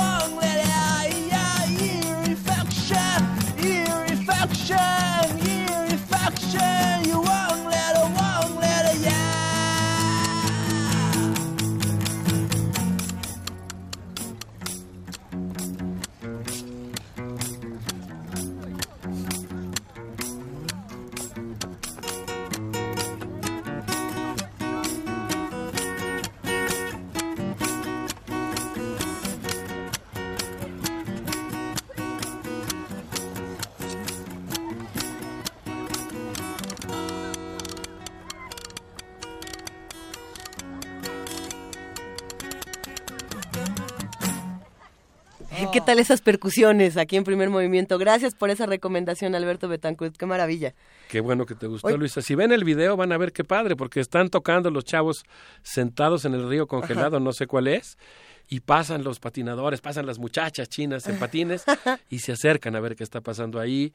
Y bueno, obviamente están pegando en el hielo y están pegando en un pandero, por eso se oyen así esos pequeños platillitos, digamos, ¿no? Pero, está bien padre, ¿no? Es una buena joya musical. A ver, estábamos hablando fuera del aire de que si bien el G7 tenía su Brexit, eh, los BRICS tienen a su Brasil y que es una cosa eh, pues, que, que cerró muy, con, de manera muy triste el 2016. Michel Temer, que es el presidente actual de Brasil, quién sabe por cuánto tiempo, porque es muy probable que los casos de corrupción lo lleven a la cárcel. Eso dicen los analistas, eh, por ejemplo, de Brasil de Fato. Michel Temer es católico. Lo menciono porque él mismo lo, lo incluye en su biografía. Estoy tomando datos que ellos ponen en sus propias biografías. Es egresado de la Facultad de Derecho de la Universidad de Sao Paulo. Tiene 76 años, es el, el mayor de edad del grupo de los BRICS. Conduce una nación de 207 millones de habitantes que produce un Producto Interno Bruto de un billón 775 mil millones de dólares. Me, me sigo sintiendo raro de poner en esta lista, voy por orden demográfico y de Producto Interno Bruto, el hecho de que Brasil tiene un Producto Interno Bruto mayor que Rusia y una población mayor que Rusia, lo cual muestra también que la presencia de los países en el mundo y su peso geopolítico no tiene que ver nada más con la demografía o con el peso de su economía, sino también con la fuerza de su discurso político y otros factores. En el caso de Rusia, obviamente también la, la cuestión militar. Pero, pero es muy interesante, ¿no? Cómo los países se hacen un lugar en el mundo, no tanto o no automáticamente por su peso económico. Brasil en esta secuencia que estamos siguiendo sería el tercer país en tamaño y el 24 de diciembre su presidente dijo He trabajado sin descanso desde hace poco más de 100 días para impulsar las reformas que devuelvan el crecimiento. Brasil tiene prisa y yo también. El 29 de diciembre, durante una conferencia con la prensa, Temer señaló logramos la reforma laboral y la reforma de pensiones que ya están planchaditas y fueron enviadas al Congreso. Según Miguel Rosario, en una nota de la revista Brasil de Fato, Temer era informante del gobierno estadounidense de acuerdo a la información publicada por Wikileaks y ofreció información estratégica al cónsul de Estados Unidos en Sao Paulo. Siendo aliado del gobierno del Partido de los Trabajadores, criticó, ofreció información estratégica que permitió planear el golpe de Estado. Eh, por ejemplo, él criticó el gasto social de Lula y planteó la posibilidad de una candidatura propia de su partido. Dijo que Lula podría radicalizar su segundo gobierno. Y la nota dice, como dicen los mexicanos, con amigos así, ¿para qué quieres enemigos? Ese es Michel Temer. Y bueno, eh, para cerrar rápidamente este comentario sobre Brasil, quisiera decir que en una revista, en un artículo publicado en el mismo texto, Brasil de Fato, Ruth Pina entrevistó al abogado Ricardo Gebrim, quien considera que 2016 fue un año de derrota para la clase obrera brasileña que ha abierto un periodo a la defensiva. Se ha implantado en Brasil una segunda oleada de reformas neoliberales que han quitado al Estado atribuciones presupuestarias respecto a la educación y la salud. Incluso si la izquierda regresara al poder, se encontraría con un Estado jibarizado. Petrobras está fragmentado, por ejemplo. El Poder Judicial ocupa un lugar preponderante entre los tres poderes. Las movilizaciones anteriores han sido insuficientes. La única esperanza para 2017, dice Gebrín, es que cuando venga la reforma laboral, la clase obrera brasileña reaccione, porque sería la única capaz de revertir la situación y de tener un peso decisivo en las elecciones. Así que en Brasil, así está la cosa. Y si les parece bien, porque veo que vamos a pasar a Brasil simplemente azorados. Ay, Brasil. Eh, quiero comentarles algo que pasó en Rusia. Eh, algo que descubrí es que el abuelo de Vladimir Putin fue cocinero de Vladimir Ilich Lenin y de José Stalin. Sin embargo, el actual Rukavaditl, en su juventud, fue obrero en una fábrica de vagones de ferrocarril. Es abogado, fue campeón de judo de San Petersburgo y agente de inteligencia especializado en contraespionaje. A sus 64 años dirige una economía en la que 144 millones de personas producen un Producto Interno Bruto de un billón trescientos treinta y un mil millones de dólares. Es decir, más o menos lo mismo que México. Eh, México produce un billón cien mil. Eh, el 23 de diciembre, Vladimir Putin habló con el presidente de Siria, Bashar al-Assad, sobre la completa liberación de Alepo y los preparativos para la conferencia de paz. Eh, en Nochebuena, ¿cómo recibió la Nochebuena el dirigente de Rusia? Pues participó en una reunión del Consejo de Seguridad de la Unión Económica Euroasiática integrada por Rusia, Kazajstán, Bielorrusia, Armenia y Kirguistán en la Biblioteca Presidencial Boris Yeltsin.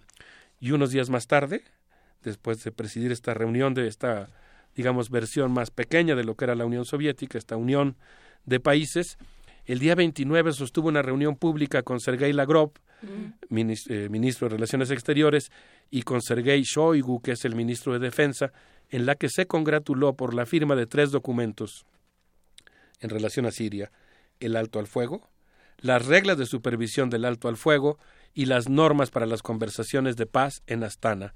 Los documentos, dijo él, fueron firmados por representantes de siete ejércitos de oposición a Bashar al-Assad que representan a mil combatientes. Esto quiere decir que Rusia dio por terminada de alguna manera, o dio por ya inclinada la balanza, más bien, eh, definitivamente por el conflicto en Siria y logró el objetivo que se había plantado, que consistía en abrir por la vía militar una mesa de negociación política en la que los asuntos entre la oposición y el gobierno de Siria se resolvieran en una negociación que se realizará en Astana, Kazajstán, en una conferencia próxima. Es un acontecimiento extraordinario, aunque más o menos teníamos idea y lo habíamos mencionado aquí, que pues la, la lucha por la conquista de Alepo, digamos, iba a ser decisiva, eh, parece ser que el discurso de Vladimir Putin eh, lo confirma. Así que vamos a estar muy al pendiente de lo que pasa en Astana y cómo se desarrollan esta conferencia de paz. Para concluir, si les parece bien, quisiera mencionar que en Sudáfrica Jacob Zuma, que fue pastor de cabras, aprendió a leer en la cárcel, es decir, en la Universidad Mandela, que es donde los presos políticos del apartheid enseñaban a leer, se enseñaban a leer unos a otros. El padre de 21 hijos con seis esposas encabeza un país de 56 millones de habitantes con un Producto Interno Bruto de 350 mil millones de dólares. Suma recibió el Año Nuevo en el Festival de Danza Indiamu y dijo que Sudáfrica sigue luchando con las herencias del apartheid, el desempleo y la desigualdad. En la izquierda diario, Diego Sachi afirma que el Congreso Nacional Africano recibió por primera vez en 2016 menos del 60% de la votación y dice que aunque mantuvo el 53% de los votos, perdió siete puntos respecto a 2011. Bueno, Eh, es que también los, los problemas de corrupción, las acusaciones de corrupción contra Jacob Zuma fueron una cosa seria. Estuvo, estuvo en juicio.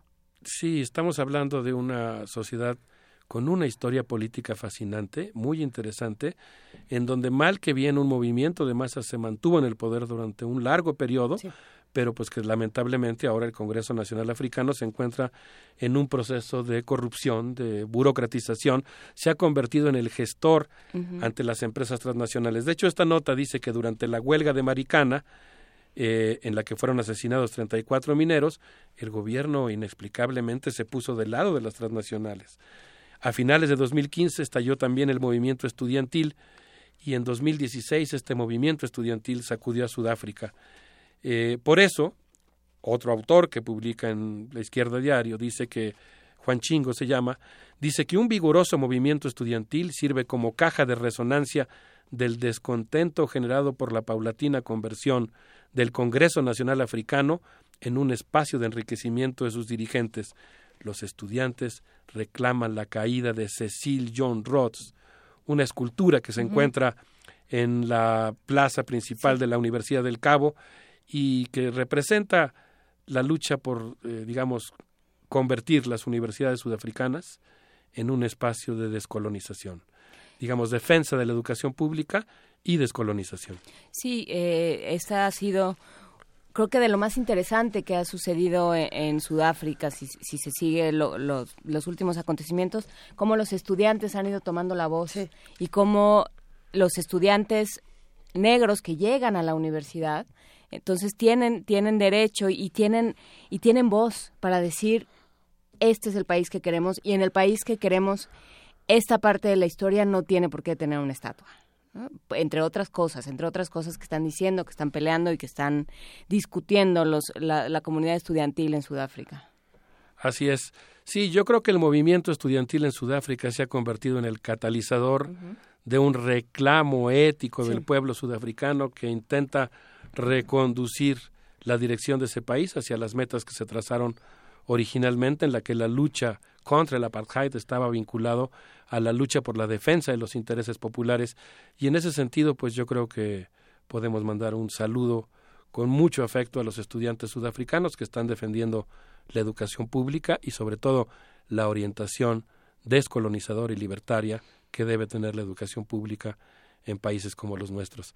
Así que si les parece bien, Para todos los estudiantes. le mandamos un saludo al movimiento estudiantil en. Sudáfrica con esto de Paul Simon que se llama Bajo los cielos africanos. Muchísimas gracias, querido Alberto Betancourt. Muchas gracias a ustedes. Qué cosa.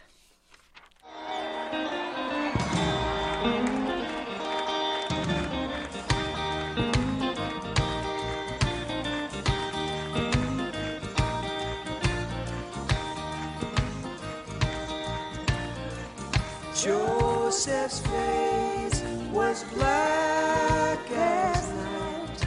The pale yellow moon shone in his eyes. His path was marked by the stars in the southern hemisphere, and he walked his days under African skies. how we begin to remember This is the powerful pulsing of love in the vein. After the dream of falling and calling your name out. These are the roots of rhythm, and the roots of rhythm remain.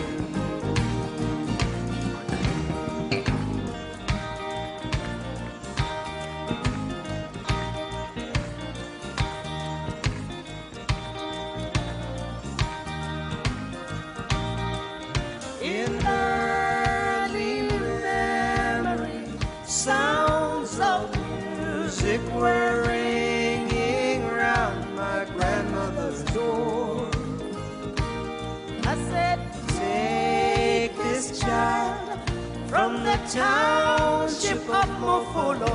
Give her the wings to fly through harmony. She won't bother you no more. This is the story of how we begin to remember. This is the powerful pulsing of love in the rain. After the dream of falling and calling your name. These are the roots of rhythm and the roots of rhythm remain. Down, ba, boom, ba, boom, ba, oh, oh, oh.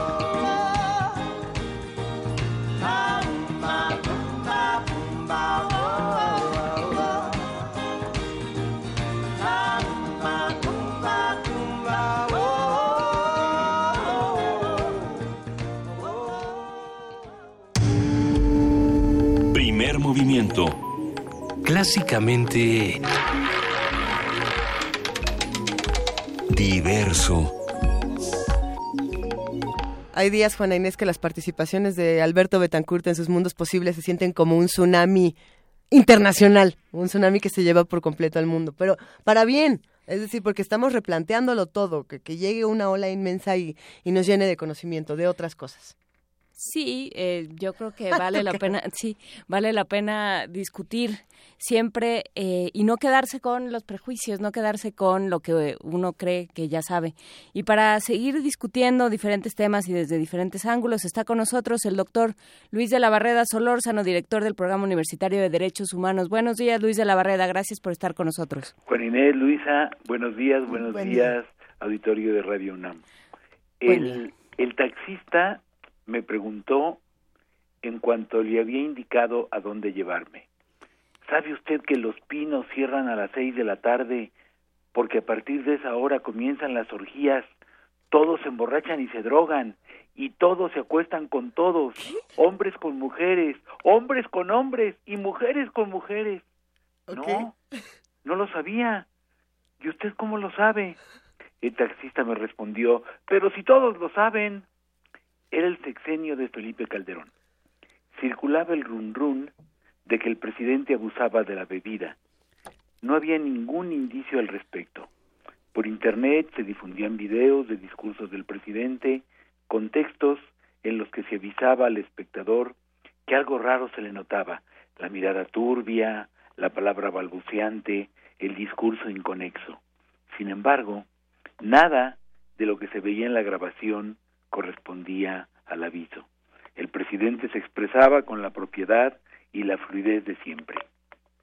La mismísima Carmen Aristegui, tan admirada por muchos, retó en su noticiario al presidente a que demostrara que no era alcohólico. La insolencia no mermó el prestigio de la periodista entre sus seguidores. Por el contrario, su desafío fue interpretado en esos círculos como una muestra inequívoca de su valentía. Así opera el rumor. No hace falta precisar la fuente, los elementos de convicción que le dan credibilidad, la consistencia de la versión, la verosimilitud del relato. Su, fe, su fuerza persuasiva está en la mera reiteración. Si el río suena, dice la voz popular, es porque agua lleva. La vox populi es la voz de Dios. ¿Usted cómo lo sabe? Pero si todo el mundo lo sabe. En la Edad Media, ciertos rumores tuvieron consecuencias terribles. Muchos judíos fueron linchados porque se decía que la peste había sido provocada por ellos envenenando las aguas de los pozos. Muchas mujeres murieron quemadas vivas porque, acusadas de brujas, se les atribuían las maldades más increíbles, mataban bebés para usar su grasa corporal untándola un madero montadas al cual volaban. Convertidas en súcubos, seducían a los hombres y durante el coito les hurtaban el pene que agregaban a su vistosa colección de miembros viriles. Hacían que las vacas dejaran de dar leche, provocaban enfermedades y desgracias, celebraban aquelarres con el diablo. Lo sorprendente no son las historias que cualquiera con una imaginación fantasiosa podía inventar. Lo asombroso es que todos las creían, no solo los labriegos y letrados, sino aún los mismos inquisidores de sólida cultura. La ilustración es en buena medida una reacción de las mentes más lúcidas contra las creencias y las supercherías medievales. Esa propensión a creer lo inverosímil perdura hasta nuestros días.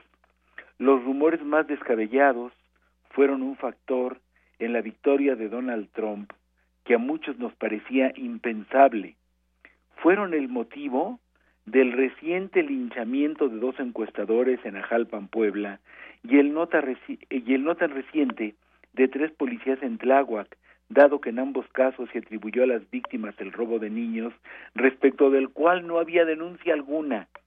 También en nuestro país, muchos creyeron hace algunos años en la existencia del chupacabras, una extraña criatura de apariencia similar al murciélago que atacaba animales de diferentes especies en zonas ganaderas o rurales.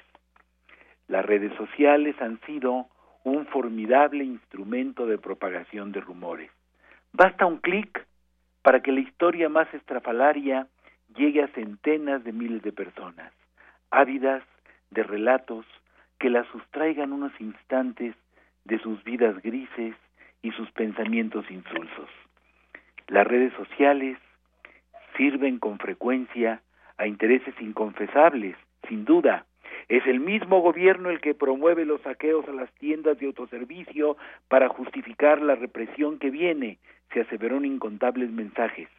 Pero legiones de usuarios no persiguen objetivos utilitarios, sino que la mera divulgación de patrañas les atrae con magnetismo irresistible, les excita hasta el virtual orgasmo onanista, les da la inmejorable ocasión de ser estentoria y anónimamente dañinos, les permite satisfacer su espíritu de venganza de un modo extraño, porque no lo ejercen contra quienes les hayan causado algún agravio, sino contra quien en el momento del clic es la víctima propiciatoria. Muchas gracias. Muchas gracias, Luis de la Barreda. En, efecto, está sucediendo esto que, llaman los analistas la posverdad. Estamos en este momento en el que en el que se puede decir lo que sea, ¿no? Eh, y que y que se puede dar por cierto. Entonces, bueno, pues queda queda en la responsabilidad de todos y, por supuesto, de los medios de comunicación eh, una un, trabajo serio y un análisis muy muy claro de, fuentes y de discursos también. Así es. Muchísimas gracias por estar con nosotros. Un abrazo, buenos días. Un abrazo. Día, gracias. Primer movimiento. Clásicamente... Incluyente.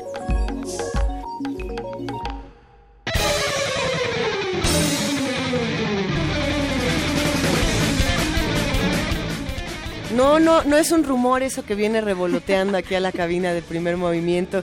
Es nada más y nada menos que Vania Nuche. ¿Qué pasó, Vania? ¿Cómo estás? Muy bien, muchas gracias. Hola a todos, muy buen día. ¿Qué me cuentas, Vania? Hoy les traigo toda la cartelera de Radio UNAM. Quédense en el 96.1 de FM al terminar primer movimiento. Será la segunda conversación sobre la lengua zapoteco en Calmecali a las 10 de la mañana con el poeta Esteban Ríos Cruz. Está muy buena la plática, así que no se lo pierdan. Calmecali a las 10 de la mañana. Después a las 12 borramos fronteras en Sin Margen y a las 9 de la noche Resistencia Modulada. Los espera en vivo eh, desde la sala Julián Carrillo. La entrada es libre, no se lo pierdan, por favor. Sintonícenos también en el 860 de AM, a las 10 Momento Económico, a las 12 Las Voces de la Salud. Y recuerden apartar el próximo sábado 21 de enero porque hay transmisión especial de Hocus Pocus desde el Jardín Botánico. a partir de las 10 de la mañana los esperan todo el equipo, Silvia Cruz y los demás los pequeños de Los esta estación, chamacos, los chamacos. los locos chamacos. La entrada es libre, así que vayan el próximo sábado. Recuerden visitar nuestra página de internet www.radiounam.unam.mx y tenemos a todos los ganadores de los seis libros que regalamos hoy. Es Aide Gómez, Oscar Edu- Sí, Óscar Eduardo Martínez, Ana María Alejandra Arroyo, Rebeca Vega y Enrique Anaya. Eh, todos ellos tienen sus libros ya y bueno, ya nos comunicamos con ellos por mensaje privado. Síganos también en redes sociales como arroba Radio UNAM y vengan por sus libros. Recuerden que tienen solamente dos semanas para venir por ellos. Los libros de José Emilio Pacheco pueden pasar por ellos a partir de mañana. Eh, de lunes. Bueno, nos comunicaremos con ellos pre- Ah. específicamente para que sepan qué día pueden venir con e- por ellos y que no... Falta que los, sí, que los terminemos de leer. No es bueno, no todos. Eh, en fin, eh, muchísimas gracias, Muchas Vania gracias, Luche. muy buen día. Buen día, Pueden, Vania. entonces pueden asistir a dos diferentes espacios de Radio UNAM, hoy en la noche a Resistencia Modulada desde, las, desde la sala Julián Carrillo y el sábado a Hocus Pocus desde el Jardín Botánico a partir de las 10 de la mañana. Exacto. Ahí van a estar. Hasta mediodía, ahí. Entrada es libre, así que vayan. Vayan, vayan. Gracias, Buen Vania. día. Y mañana, querida Juana Inés, vamos a tener un programa de cierre de semana bastante interesante. Va a estar bueno. Eh, desde luego que sí, Luisa Iglesias. Vamos, pues eh, hablaremos de el tema del día, hablaremos de, eh, por supuesto, de cómo llegamos hasta hasta Trump, qué pasó en ese en ese trayecto, cómo se fue construyendo, como esto que decía, que apuntaba Eduardo Antonio Parra de, del libro de José Emilio Pacheco, cómo se va construyendo un, un discurso que saca a los otros de la conversación, qué es lo que tiene que suceder para que para que resulte en eso. Y también vamos a hablar de otro, otras cosas, venturosamente. Vamos a hablar, vamos a tener música, vamos a tener a un par de niñas de Guerrero que cantan, vamos a hablar con el director de la Olin Yolistli, vamos a tener un programa como solemos hacer por acá, con, con cosas no sé si urgentes, pero por lo menos importantes. Importantes de y esos- así. De eso se trata esto. Pues sí, querida Juana Inés, así como lo dice Eugenia León, nosotras aquí nos quedamos, aquí me quedo. Con esta canción nos despedimos. Muchas gracias, querida Juana Inés de esa. Nos escuchamos mañana. Muchas gracias, Luisa Iglesias. Saludos a Jorge Vega Granados, que nos eh, llamó y que le dejó un saludo para todos a Miguel Pérez, que fue quien contestó. Muchísimas gracias, Jorge Vega Granados, por escucharnos. Nos despedimos, nos escuchamos mañana de 7 a 10 de la mañana, como ustedes saben, en el 860 de AM, en el 96.1 de FM y en www.radiounam.unam.mx. Sigamos haciendo entre todos comunidad. Por supuesto, esto fue Primer Movimiento. El mundo desde la universidad y Eugenia León.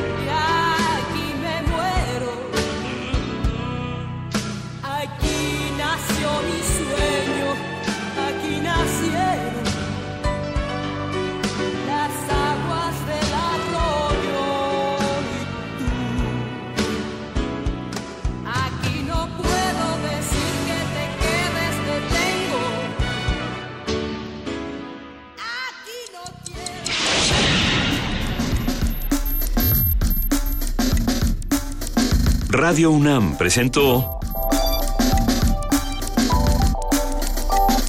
Primer Movimiento.